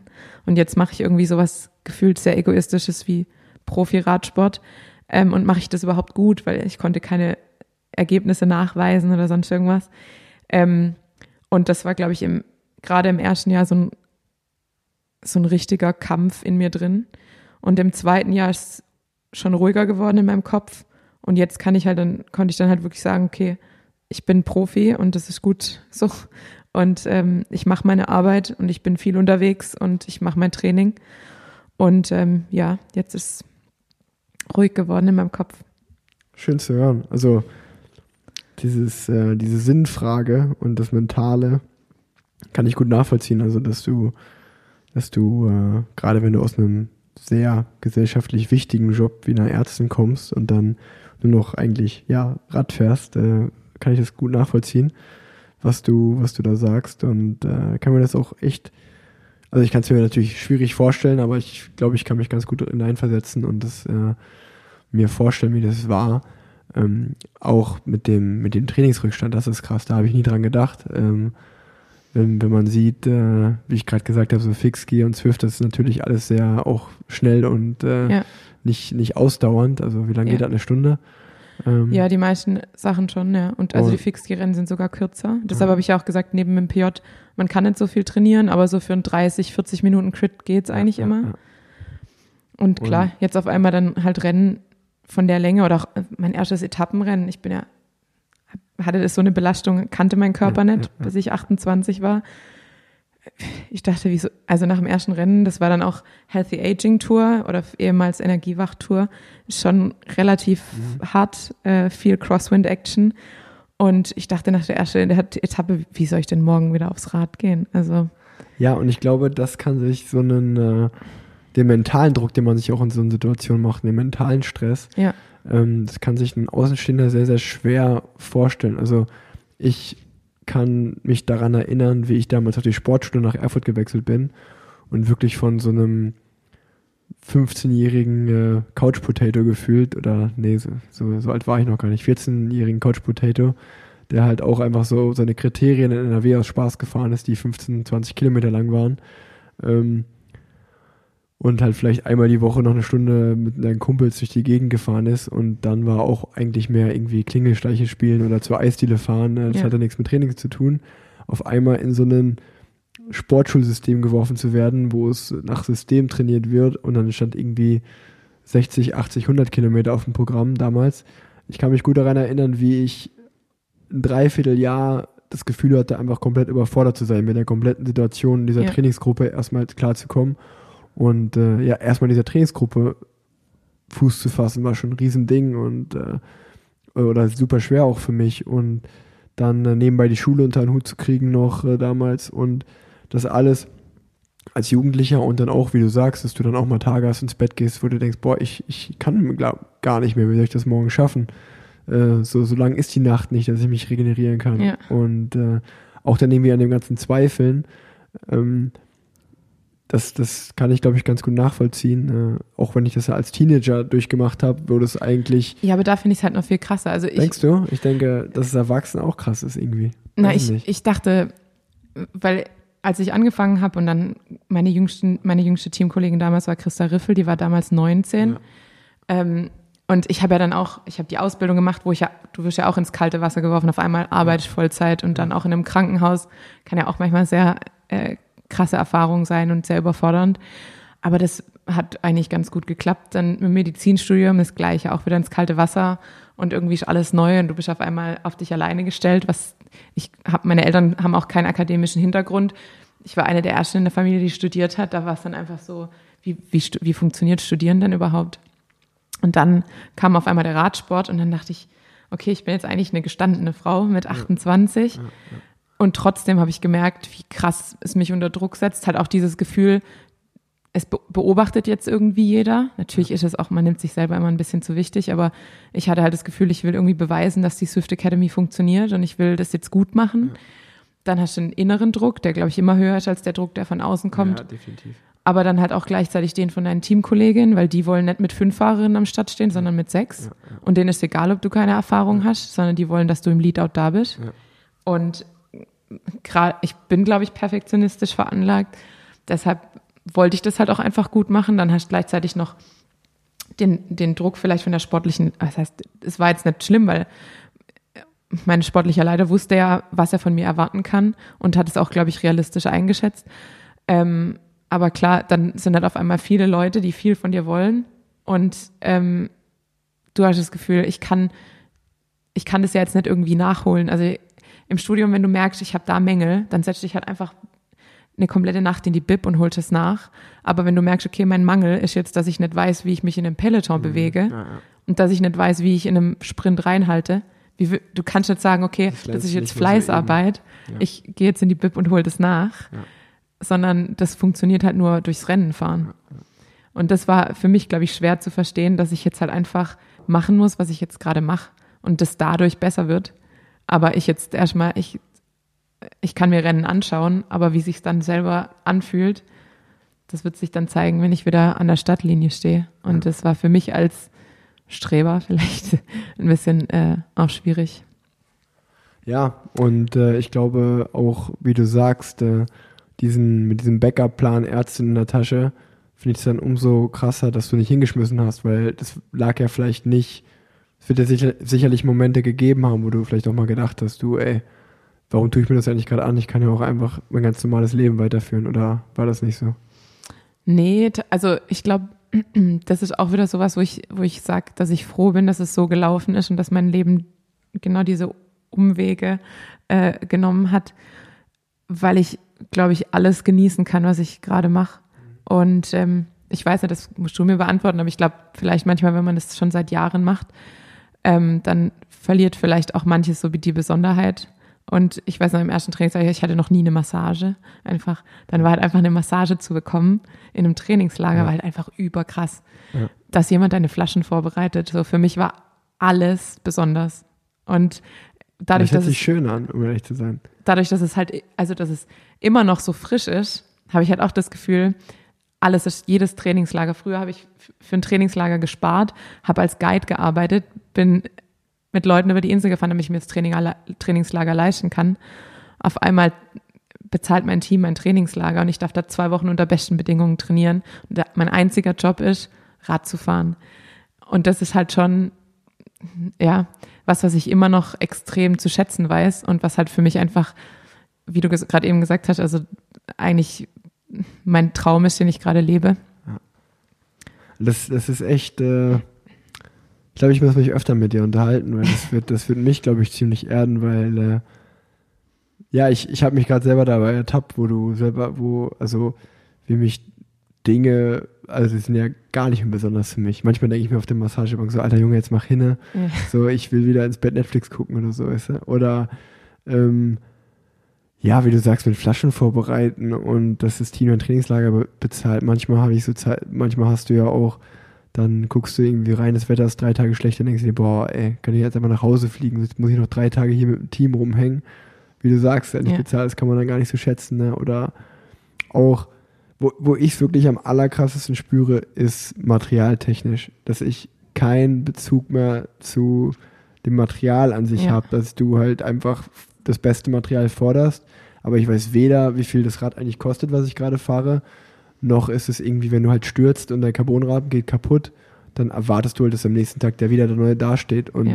irgendwie, wenn jetzt Freunde mich anrufen und sagen, du, ey, mein Carbonrad ist kaputt gegangen, so, ich, ich kann jetzt erstmal einen Monat nicht Rad fahren, ich muss mir ein neu besorgen oder ich habe gerade auch keine Kohle, ein neu zu kaufen. Das sind so Dinge, die, die sind für mich halt völlig fern. Ne? Ja. Also du, du rufst halt bei deinem Radsponsor an und äh, der kümmert sich darum, dass du ein neues Rad kriegst und äh, dann geht's los. Und äh, wenn du dann irgendwie 30 Millimeter hohe Laufräder kriegst, dann denke ich mir so, wow Mann, ey, warum krieg ich nicht die hohen? Die sind viel geiler aus dem Training, so weißt du so. Du regst dich ja nicht über Dinge auf, die oder nicht aufregen, aber du, Ich weiß, was So, du ja. das ist so, das ist dann natürlich, ich habe mich nie, nie, nie so in deine Lage versetzt, wie, wie das eigentlich ist, wenn man, wenn der Traum mit 28 erst wahr wird und wie, wie, wie krass das ist, wenn das irgendwie so, du davon wahrscheinlich geträumt hast und wie du gesagt hast, du hast als Guide gearbeitet und du hast immer so vielleicht, äh, ja, nicht zu einem Profi aufgeschaut, aber du wusstest nicht, wie das Leben eines Profis ist und auf einmal lebst du das und ja. das ist natürlich dann äh, ja krass, eine krasse Perspekt ein krasser Perspektivenwechsel und eine, eine krasse Erfahrung und äh, du solltest mal ein Buch schreiben, Tanja, später mal. Ja, ich bin nicht so der, ich glaube, ich bin nicht so der Autor. Ne? Dann lässt du schreiben. Du erzählst, schreiben. du erzählst so und dann der Typ schreibt oder die Frau schreibt dann je nach je nachdem. Boah, cool, war ein cooles Gespräch auf jeden Fall schon mal. Jetzt äh, bin ich gerade noch ein bisschen in Gedanken natürlich. Aber ich habe natürlich auch immer Rubriken. Ah, Die kennst du doch, oder? stimmt, ja. Hast du eigentlich alle Folgen gehört? Nee, ich habe nicht alle Boah, Folgen gehört, aber ich habe einige gehört, würde ich sagen. einige. Die einige mit deinem Papa habe ich gehört, Leo habe ich gehört, ähm, Pfingsti habe ich gehört, Tenner habe ich gehört, Basti habe ich gehört. Ja, schon einige. Ja. Ich mu muss ja auch lange Stunden auf dem Rad verbringen und da höre ich gern Podcasts. Ey, das ist so super, ne? Wirklich. Ich, ich, mich nervt es auch immer, dass, dass, wenn dann irgendwie keine neuen Folgen da sind, ähm, Jungs vom Besenwagen, ihr könnt auch mal öfter aufnehmen. Ja, genau. Und, Oder äh, Tommy und Felix. ja, ja, gemischtes Hack kann auch mal öfter Ich aufnehmen. finde, zweimal die Woche ist auf jeden Fall ähm, Hackzeit. Genau. Ähm, ja, Podcast ist ein gutes Medium zum Radfahren. Äh, Radsport verbessern. Hast du dir was überlegt? Die kommt ja eigentlich immer vor, die Rubrik. Das, das Blöde war, das letzte Mal, als ich, als ich mir die Folge angehört habe mit Pfingsti, dachte ich mir, oh, da muss ich mir noch Gedanken machen, bevor ich zurückgehe. Und dann war das jetzt so Hals über Kopf und natürlich habe ich mir äh, keine Gedanken gemacht. Tatsächlich hatte ich, hatte ich mir immer das Gleiche überlegt, eigentlich, was das Pfingsti gesagt hat, dass man unsere Rennen ein bisschen länger macht, eure ein bisschen kürzer macht. Und dann ist zumindest die Distanz schon gleich und dann kann man nicht mehr so ganz krass auf den Frauenradsport herabschauen, weil ich habe jetzt immer das Gefühl, die Leute kriegen schon von, von vornherein diesen Eindruck, Frauen fahren ja nicht die gleichen Distanzen, also ist Frauenradsport auch weniger wert, sage ich jetzt mal. Mhm. Und ich habe das Gefühl, bei euch also zumindest das auch, was jetzt Pfingsti gesagt hat, hat ja, haben ja manche auch gar nicht so Lust, die ganz langen Rennen zu fahren. Ähm, vor allem jetzt in, in, bei der Tour oder beim Giro einfach jeden Tag irgendwie eine Etappe über 200 zu fahren oder an die 200 ran. Deshalb fände ich es eigentlich auch ganz gut, wenn wir uns angleichen würden und die Frauen ein bisschen länger fahren, weil ich finde so 130 ist auch manchmal ein bisschen kurz. Aber wenn wir uns vielleicht so bei 150, 160 treffen, wäre doch ganz.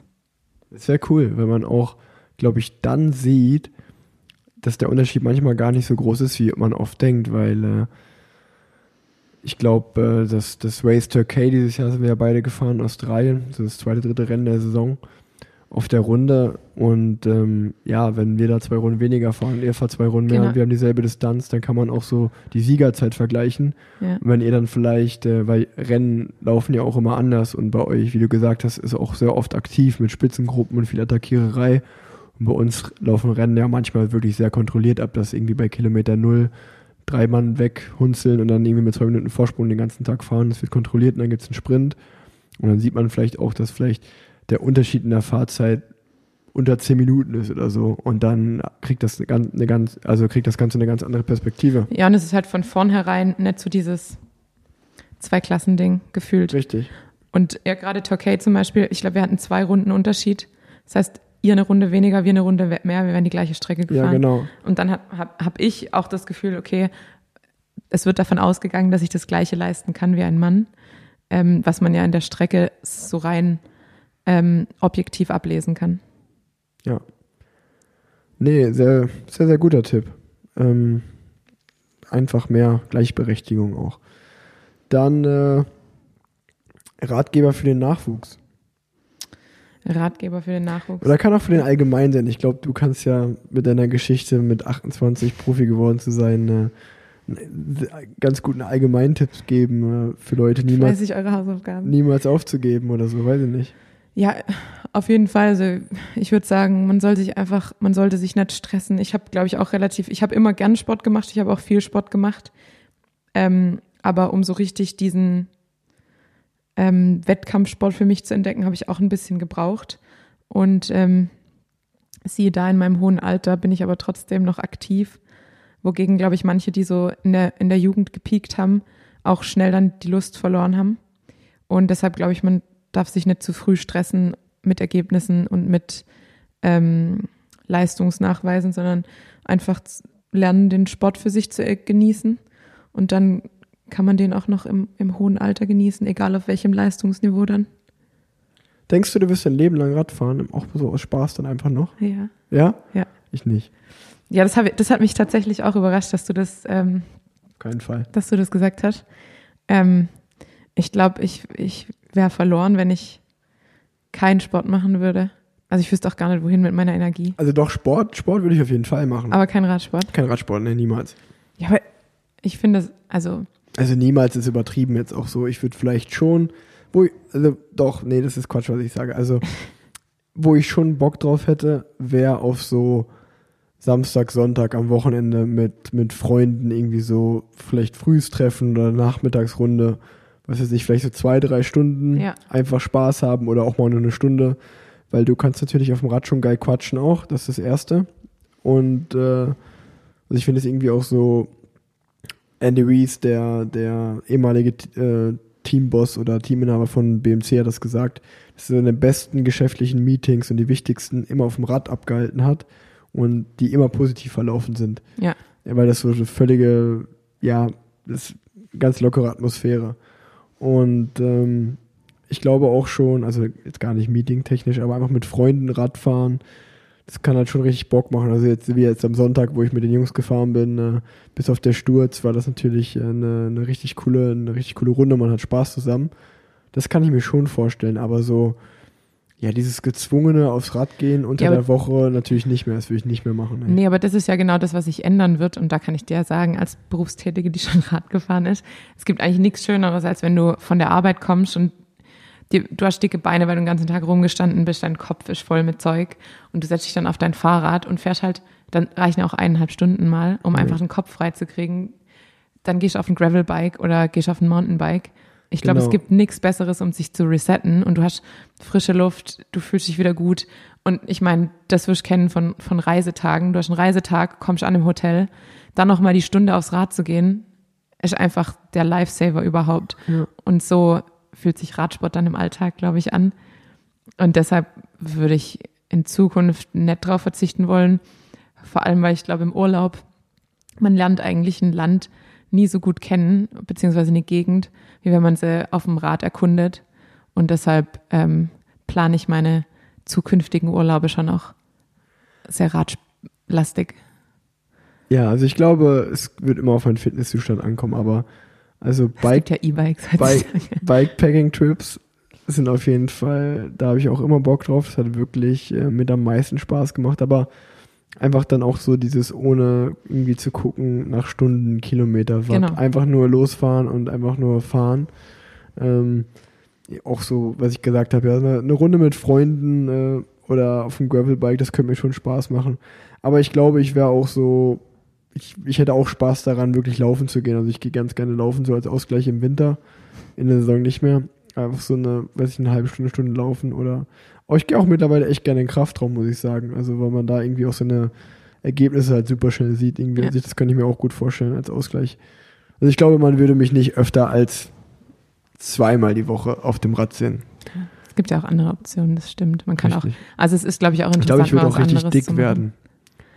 Nee, ich glaube, das stört dich dann zu schnell. Denkst du? Ja. Ich habe halt schon einen richtigen, ich glaube, ich habe schon einen richtigen, so einen Ansatz, dass ich dick werden kann. Ganz schnell. Ja, ich esse auch viel zu gern, um schlank zu bleiben, habe ich das Gefühl.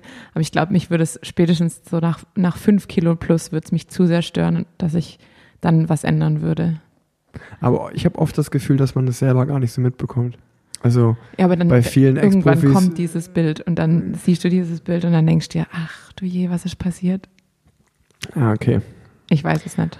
Ja gut, äh, vielleicht haben wir beide bis dahin noch Kinder und sind verheiratet, dann können wir uns eh gehen lassen. Ähm, ja, Hörerfragen habe ich natürlich noch. Oh. Ich muss ehrlich gestehen, dass ich die gar nicht so gut vorbereitet habe. ähm, So viel zu macht eure Hausaufgaben. zwei Stück, die mir gerade wieder mal untergekommen sind. Also mit zwei Stück meint er zwei Fragen. Was hältst du von Satteltaschen oder nutzt du nur deine Trikottaschen? Ähm, ich bin ein Verfechter der Handlebar Bag. Ich habe so ein, ich bin vor, das war im November 2018, bin ich mit dem BDR im Trainingslager gewesen auf Mallorca und da hatte meine Handlebar Bag dabei und alle haben sich über mich lustig gemacht. Und siehe da, plötzlich haben alle auch eine bestellt und jetzt sind die Mädels auch mit Handlebar Bags unterwegs, was wirklich praktisch ist. Man kann all sein Zeug reinpacken. Vor allem im Sommer kann man auch mal dann ohne Trikot fahren. Ja. Und die Trikottaschen sind leer. Also du meinst jetzt einfach eine Tasche, die man am Lenker festmacht, für die Genau. Leute, die kein Englisch sprechen. Entschuldigung, ja. Eine Ja, aber ist halt auch praktisch für euch, ne? weil da könnt ihr dann auch eure Schminke und so reinmachen Ja, total. und so einen Nagellack und wenn dann mal irgendwie so keine Wimperntusche, so alles, was man halt braucht beim Ja, Training. ich habe zum Beispiel Sonnencreme drin. Ja, okay, Sonnencreme braucht man halt wirklich. Ja. Nee, also eine, die fand ich aber schon immer ganz cool. Aber alle Leute, die sich irgendwie über so Radfahr-untypische Dinge lustig machen, sind sowieso absolute Vollamateure. Also so dieses so, da, da, da kann ich immer durchdrehen, wenn Leute so, ja, aber Peter Sagan hat gesagt, Alter, das juckt mich nicht, was der gesagt hat. So, ich fahre rum, wie ich rumfahren will. So, das müssen, müssen sich Leute auch mal unter die, hinter die Ohren schreiben, dass wenn ihr es geil findet, ein Schutzblech am Rad zu haben oder eine Tasche zu machen, dann fahrt halt so rum, ist doch scheißegal, was andere sagen. Ja, da muss ich sagen, da ist der Radsport relativ ähm, strikt immer so. Die, Ho die, die Socken müssen so sein und die Hose muss so sein und das muss so sein. Da habe ich auch, da komme ich aus dem Triathlon und Ja. da mache ich, ich verstehe es, dass man sich über manche Triathleten und deren Outfits lustig macht, aber ich habe halt trotzdem das Gefühl, im Triathlon kannst du rumlaufen, wie du willst und da zählt halt deine Leistung und im Radsport ist immer so dieses, man muss das Rad haben und man muss das Kit haben und man muss den Helm haben und die Brille. Und die Brille muss dann auch ja über die Helmstraps und ansonsten ist man ein absoluter Amateur. Und dann denke ich mir einfach so, selbst wenn ich meine Brille unter die Helmstraps habe, aber du hast keine Chance gegen mich, dann erzähl mir nicht, wie ich rumlaufen muss. Ja, richtig. Aber ja, Richtig. Ähm, seid ich habe noch gar nicht auf die, zueinander. ich habe noch gar nicht auf die Frage geantwortet. Ähm, ja, ich habe eine Satteltasche am Rad. Also meine Trikottasche ist eigentlich nur mein Handy. Ähm, so ein kleines, ja, wie, wie nennt man das? So ein, ich darf gar nicht sagen, von welcher Marke das ist, aber ein kleines Fahrradportemonnaie, ähm, wo halt meine Karte drin ist und halt, was weiß ich, ein bisschen Geld. Ähm, aber in meinen Trikottaschen habe ich sonst nur Riegel, Handy und dieses Portemonnaie und alles zum Plattenwechseln, etc., alles in der Satteltasche. Handlebar-Bag habe ich ehrlich gesagt nur bei meinem Bikepacking-Typ gehabt, aber fand ich auch gut, also die werde ich im Sommer auch mal benutzen. Und die zweite Frage von ihm war, da muss ich ehrlich gesagt sagen, ich weiß nicht mehr, was das ist. Velominati, the rules. Was sagen die Profis dazu? Das habe ich noch nie in meinem ganzen Leben gehört. Ah, äh, sind es diese, diese Regeln? Das sind auch solche strikten Regeln. Ja? Ich, äh, Ich habe es noch nie in meinem ganzen Leben gehört. Also, ich weiß nicht, ob das das. ich hoffe, ich darf deinen Namen nicht. sagen. Mr. Windshield. Mhm. Auf Instagram hat, mir das, hat mich das gefragt. Zur zweiten Frage, du kannst mir gerne mal schreiben und mir erklären, was Veluminati The Rules ist. Also, ich habe keine Ahnung. Ich leider auch nicht. Fragen über Fragen. Ich war bei Hörerfragen, genau. Ähm, nee, die hatte ich auch schon. Sorry. Ah, ah, die ist gut, die hatte ich glaube ich noch nicht. Hey Rick, hier eine Hörerfrage zum Podcast. Wie viele reine Trainingskilometer fahrt ihr so im Jahr, also ohne Rennkilometer? Wie viel ist davon reine Grundlage und wie viel davon Intervalle? Schöne Grüße aus Erfurt. Da müsste ich jetzt erstmal eine Kalkulation anstellen. Ich glaube, ich kann es relativ grob beantworten. Ähm, ich habe, seitdem ich Profi bin, hatte ich immer zwischen 30 und 35.000 Kilometer. Und ich meine, man hat so, wenn man sehr viel Rennen fährt, so um die 12.000 Rennkilometer. 12.000, 13.000, aber das ist schon sehr viel. Ähm, ich würde mal jetzt im Durchschnitt ausgehen von 10 und dann von einem normalen Jahr nehmen wir mal einen Mittelwert von 33.000 Kilometern, dann haben wir 10.000 Rennkilometer und 23.000 Kilometer im Training. Und von den 23.000 Kilometern im Training kannst du bei mir davon ausgehen, dass ich davon 20.000 Grundlage fahre und 3.000 mit irgendwelchen Gedöns, also Intervalle. Würde ich mal schätzen bei mir jetzt. Wie ist das im Frauenradsport, Tanja? Also ich habe auf jeden Fall weniger Kilometer, aber ich bin, glaube ich, auch eher, also ich glaube, ich bin so bei 21.000, damit bin ich aber auch eher im unteren Bereich. Ähm, ich glaube, so Highscore ist schon so eine Annemiek van Fleuten, ich glaube, die fährt so um die 30.000 auch oder drüber sogar. Aber klar, wir haben halt auch andere Distanzen, deshalb sind unsere Umfänge auch oft anders. Ähm, und bei Pro Cycling Stats könnte ich jetzt gucken, wie viel Rennkilometer ich letztes Jahr gefahren bin, aber es müssten davon dann auch weniger sein.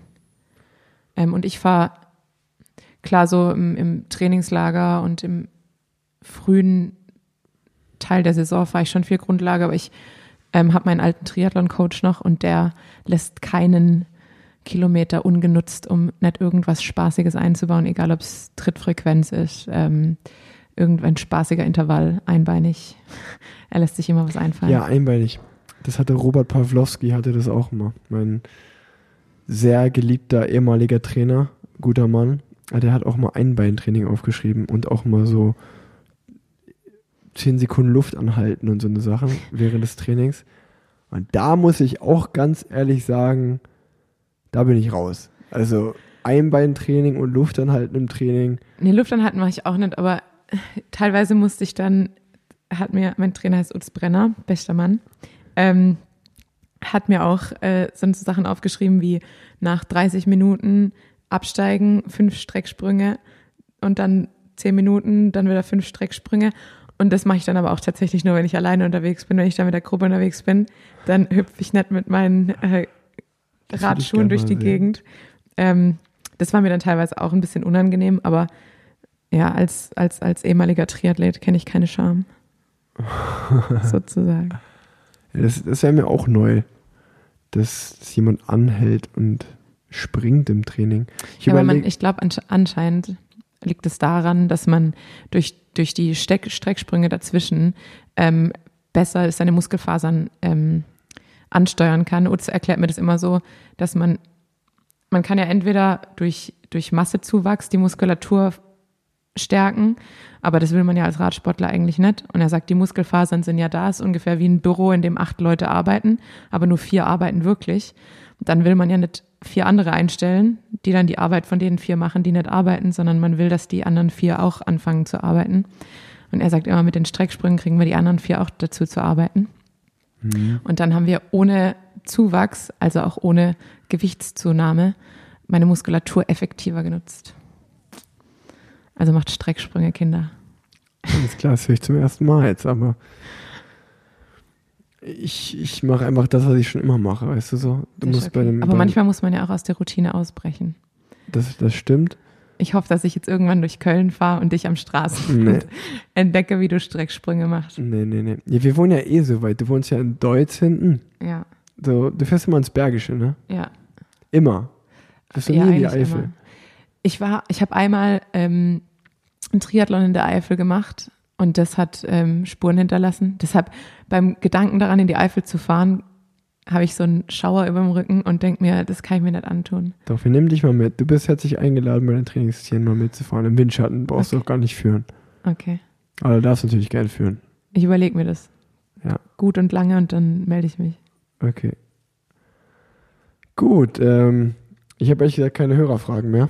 Ich habe gerade nochmal nebenbei ein bisschen durchgescrollt, aber ich will euch auch nicht nochmal dieselbe fragen. Bei ein, zwei bin ich mir nicht sicher. Ähm, das kommt nicht mehr vor, ich werde mich nächstes Mal wieder besser vorbereiten, aber ich war so, äh, so, ich hatte so viel zu tun, weißt du, so jetzt gerade in Corona-Zeiten, Ja. ich bin nur noch unterwegs Absolut. und so. Ja. So, ähm, naja, ähm, was wollte ich? Eines, eines, genau, ich wollte noch mit einem, bevor wir aufhören, mit einem Gerücht aufräumen. Und zwar habe ich in einer der ersten Folge warst du doch beim Besenwagen zu Gast. Ja. Und da habe ich gesagt, äh, dass du die Party Queen bist. Und äh, ja, ich muss natürlich jetzt auch mal im Nachhinein so zugeben, dass es einfach relativ unüberlegt rausgehauen war. Also es, Wir- wir ich, wenn ich das verletzt hat, dann tut mir das natürlich leid. Ähm, du bist äh, eigentlich, glaube ich, das Gegenteil einer Party Queen.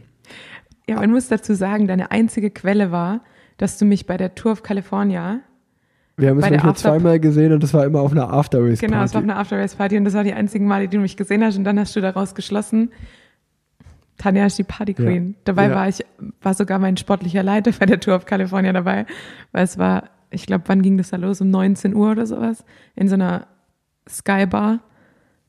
Ja, ich weiß nur noch, dass von uns eigentlich keiner reingekommen wäre in den Club, weil wir keine Ausweise dabei hatten. Und dann hat Ian Boswell, mein Ex-Teamkollege, sehr guter Mann, fährt mittlerweile Gravel-Rennen für das Wahoo-Team, ähm, hat den Türsteher so lange bequatscht, dass er dann uns gefragt hat, ob wir Wikipedia-Einträge haben. Und das hatten, glaube ich, irgendwie von sechs Fahrern hatten das vier oder fünf.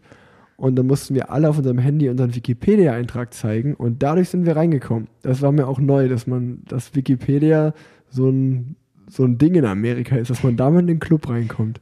Das, da muss ich sagen, das habe ich tatsächlich auch bei Ba- Basti Marks Geburtstag, habe ich jemanden mit, mit seinem Pro Cycling Stats Profil in den Club bekommen. Wahnsinn, ey.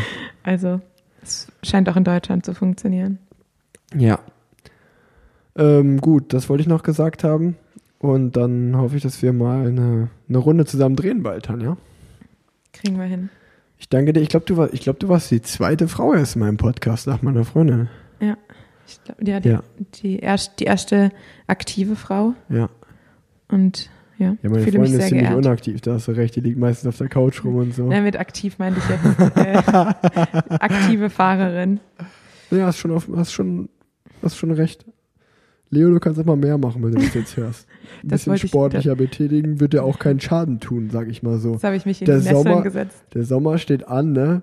Hashtag Bikini-Figur. Ich hoffe, ähm, deine Freundin hört diesen Podcast. Ja, macht sie. Und jetzt wird sie richtig lachen und danach kriege ich eine, eine Schelle.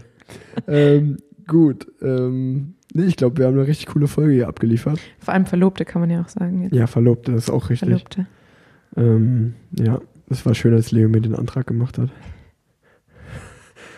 Das, Ähm, hat- hast du dir das, wann hast du dir das eigentlich überlegt? In, in Australien, ja, in Australien. Weil da war ich weg, da konnte niemand die Überraschung, ähm, wie sagt man, da konnte es nicht auffallen, dass ich Ja. eine, eine Überraschung mache. Ja. Ähm, nö, top, ich glaube, ich glaub, wir haben's. Perfekt. Dann äh, danke ich dir vielmals. Ich danke für die Einladung. Oder gibt es noch irgendein Thema, was du ansprechen willst? Es macht so Spaß, ich will gar nicht aufhören gerade so. Ähm, ich habe jetzt auch mal eine Hörerfrage an dich. Wie viele Tattoos werden es denn noch? Also willst du flächendeckend arbeiten an beiden Armen oder nur an einem? Oder weil ich glaube wirklich gefühlt, vielleicht habe ich dich nur mit Langarm-Trikot gesehen, obwohl das unwahrscheinlich ist in Australien, aber das letzte, die letzte Erinnerung war, dass ich de, den Arm kenne ich, den rechten, was, ich habe Probleme mit rechts und links. Ähm, den linken Arm kenne ich so, wie er ist, aber rechts kommt mir tatsächlich sehr ähm, gefüllt vor mittlerweile. Ja, recht ist einiges dazugekommen in Ja. letzter Zeit. Ähm, ja, ich äh, werde, glaube ich, schon meine beiden Arme voll, voll hacken. Aber das war's. Also mehr, das wär's. Also ich würde mir Okay. nicht irgendwie, also so Rücken oder Bauch oder was weiß ich, da wird man keine Tattoos bei mir sehen. Beine kann ich, finde ich noch ganz okay, aber solange ich Radprofi bin, auf keinen Fall. Keine, keine Nach Waden. der, nee, also Waden, also Oberschenkel finde ich noch okay oder ums Okay. Knie rum so, aber das wird auch alles niemals während meiner aktiven Karriere passieren. Okay. Äh, nö, aber Arme finde ich ganz gut eigentlich. Man muss ja abheben von der Masse auch so, ne? Absolut. Nee, deswegen mache ich das Aber, nicht. aber dafür muss man mittlerweile keine Tattoos haben, glaube ich. Das stimmt. Ich sag auch immer, mittlerweile ähm, gibt es nur zwei Optionen. Das ist entweder gar keine Tattoos haben, das ist sehr cool. Oder halt richtig so Ja. all in gehen ein bisschen was. Ja. Aber so, also einen Arm zuhacken oder so, sage ich jetzt mal. Aber so, also was ich gar nicht verstehen kann, ist so Leute, die irgendwie so nur ein Tattoo haben. Und das ist aber so ein riesengroßes am Arm, das ist ein Unterarm verziert oder am Oberschenkel. Ich bin dann, also, aber gut, muss jeder selber wissen, ne? Ähm, zum Glück hört mein Papa den Podcast nicht, weil der hat auch ganz viele von den Tattoos noch nicht gesehen und der hasst die. Der hasst einfach Tattoos so krass, ne? Aber dein Papa hat doch auch ein Tattoo, oder? Nee, das hat er sich weglasern lassen. Hat er sich weglasern lassen? So, so sehr mag der Tattoos. Dass Ach stimmt, ich glaube, das hat uns Rolf Aldag erzählt. dass er nach 25 Jahren sich so. Aber gut, ist sein Ding. Muss er selber wissen. ähm, ich fand es ja vorher besser aus, aber jeder darf machen, was er will. Genau. Das war jetzt eine Hörerfrage noch. Nee, das war mein, also ich bin ja auch Hörer, deshalb Ja. war das meine Hörerfrage. Okay. Gut, dann äh, war's das. Dankeschön, Leute. Ähm, wir hören uns bald schon wieder. Ich glaube, ich kann jetzt schon ankündigen, dass die nächste Folge relativ zeitnah auch kommen wird, weil ich mit meinem ganz guten Freund, dem Leon Niederberger, geschrieben habe. Der ist Eishockeyspieler bei DEG Düsseldorf. Und äh, ja, ich glaube, das wäre mal spannend, wenn wir mal den ersten Nicht-Radsportler auch im Podcast haben. Ähm, ich hoffe, dass ich mich die Tage mit dem treffen kann. Falls wir noch keine Ausgangssperre haben, dann äh, könnt ihr das hören. Und äh, diesen Freitag kommt die Pushing Limits Folge mit mir raus. Und äh, das wäre es von meiner Seite aus. Ciao. Tschüss. So, lang hat es gedauert, aber wir haben es endlich geschafft und ich muss zu meiner Schande gestehen, es war gar nicht so schlimm wie erwartet. Ähm, schön, dass dein, deine Frauenquote steigt. Äh, ich hoffe, es bleibt dabei und ähm, den Faktor, ob aktiv oder nicht aktiv, das kannst du ja nochmal mit Leo als deiner Managerin klären. Ähm, ja, hat auf jeden Fall Spaß gemacht und ähm, auf Kaffee und Ausfahrtangebot komme ich definitiv zurück, wenn die Zeiten wieder entspannter sind und der Bewegungsradius wieder größer. Ähm, genau. Und ansonsten an alle da draußen weiterhin passt auf euch auf und Hände waschen.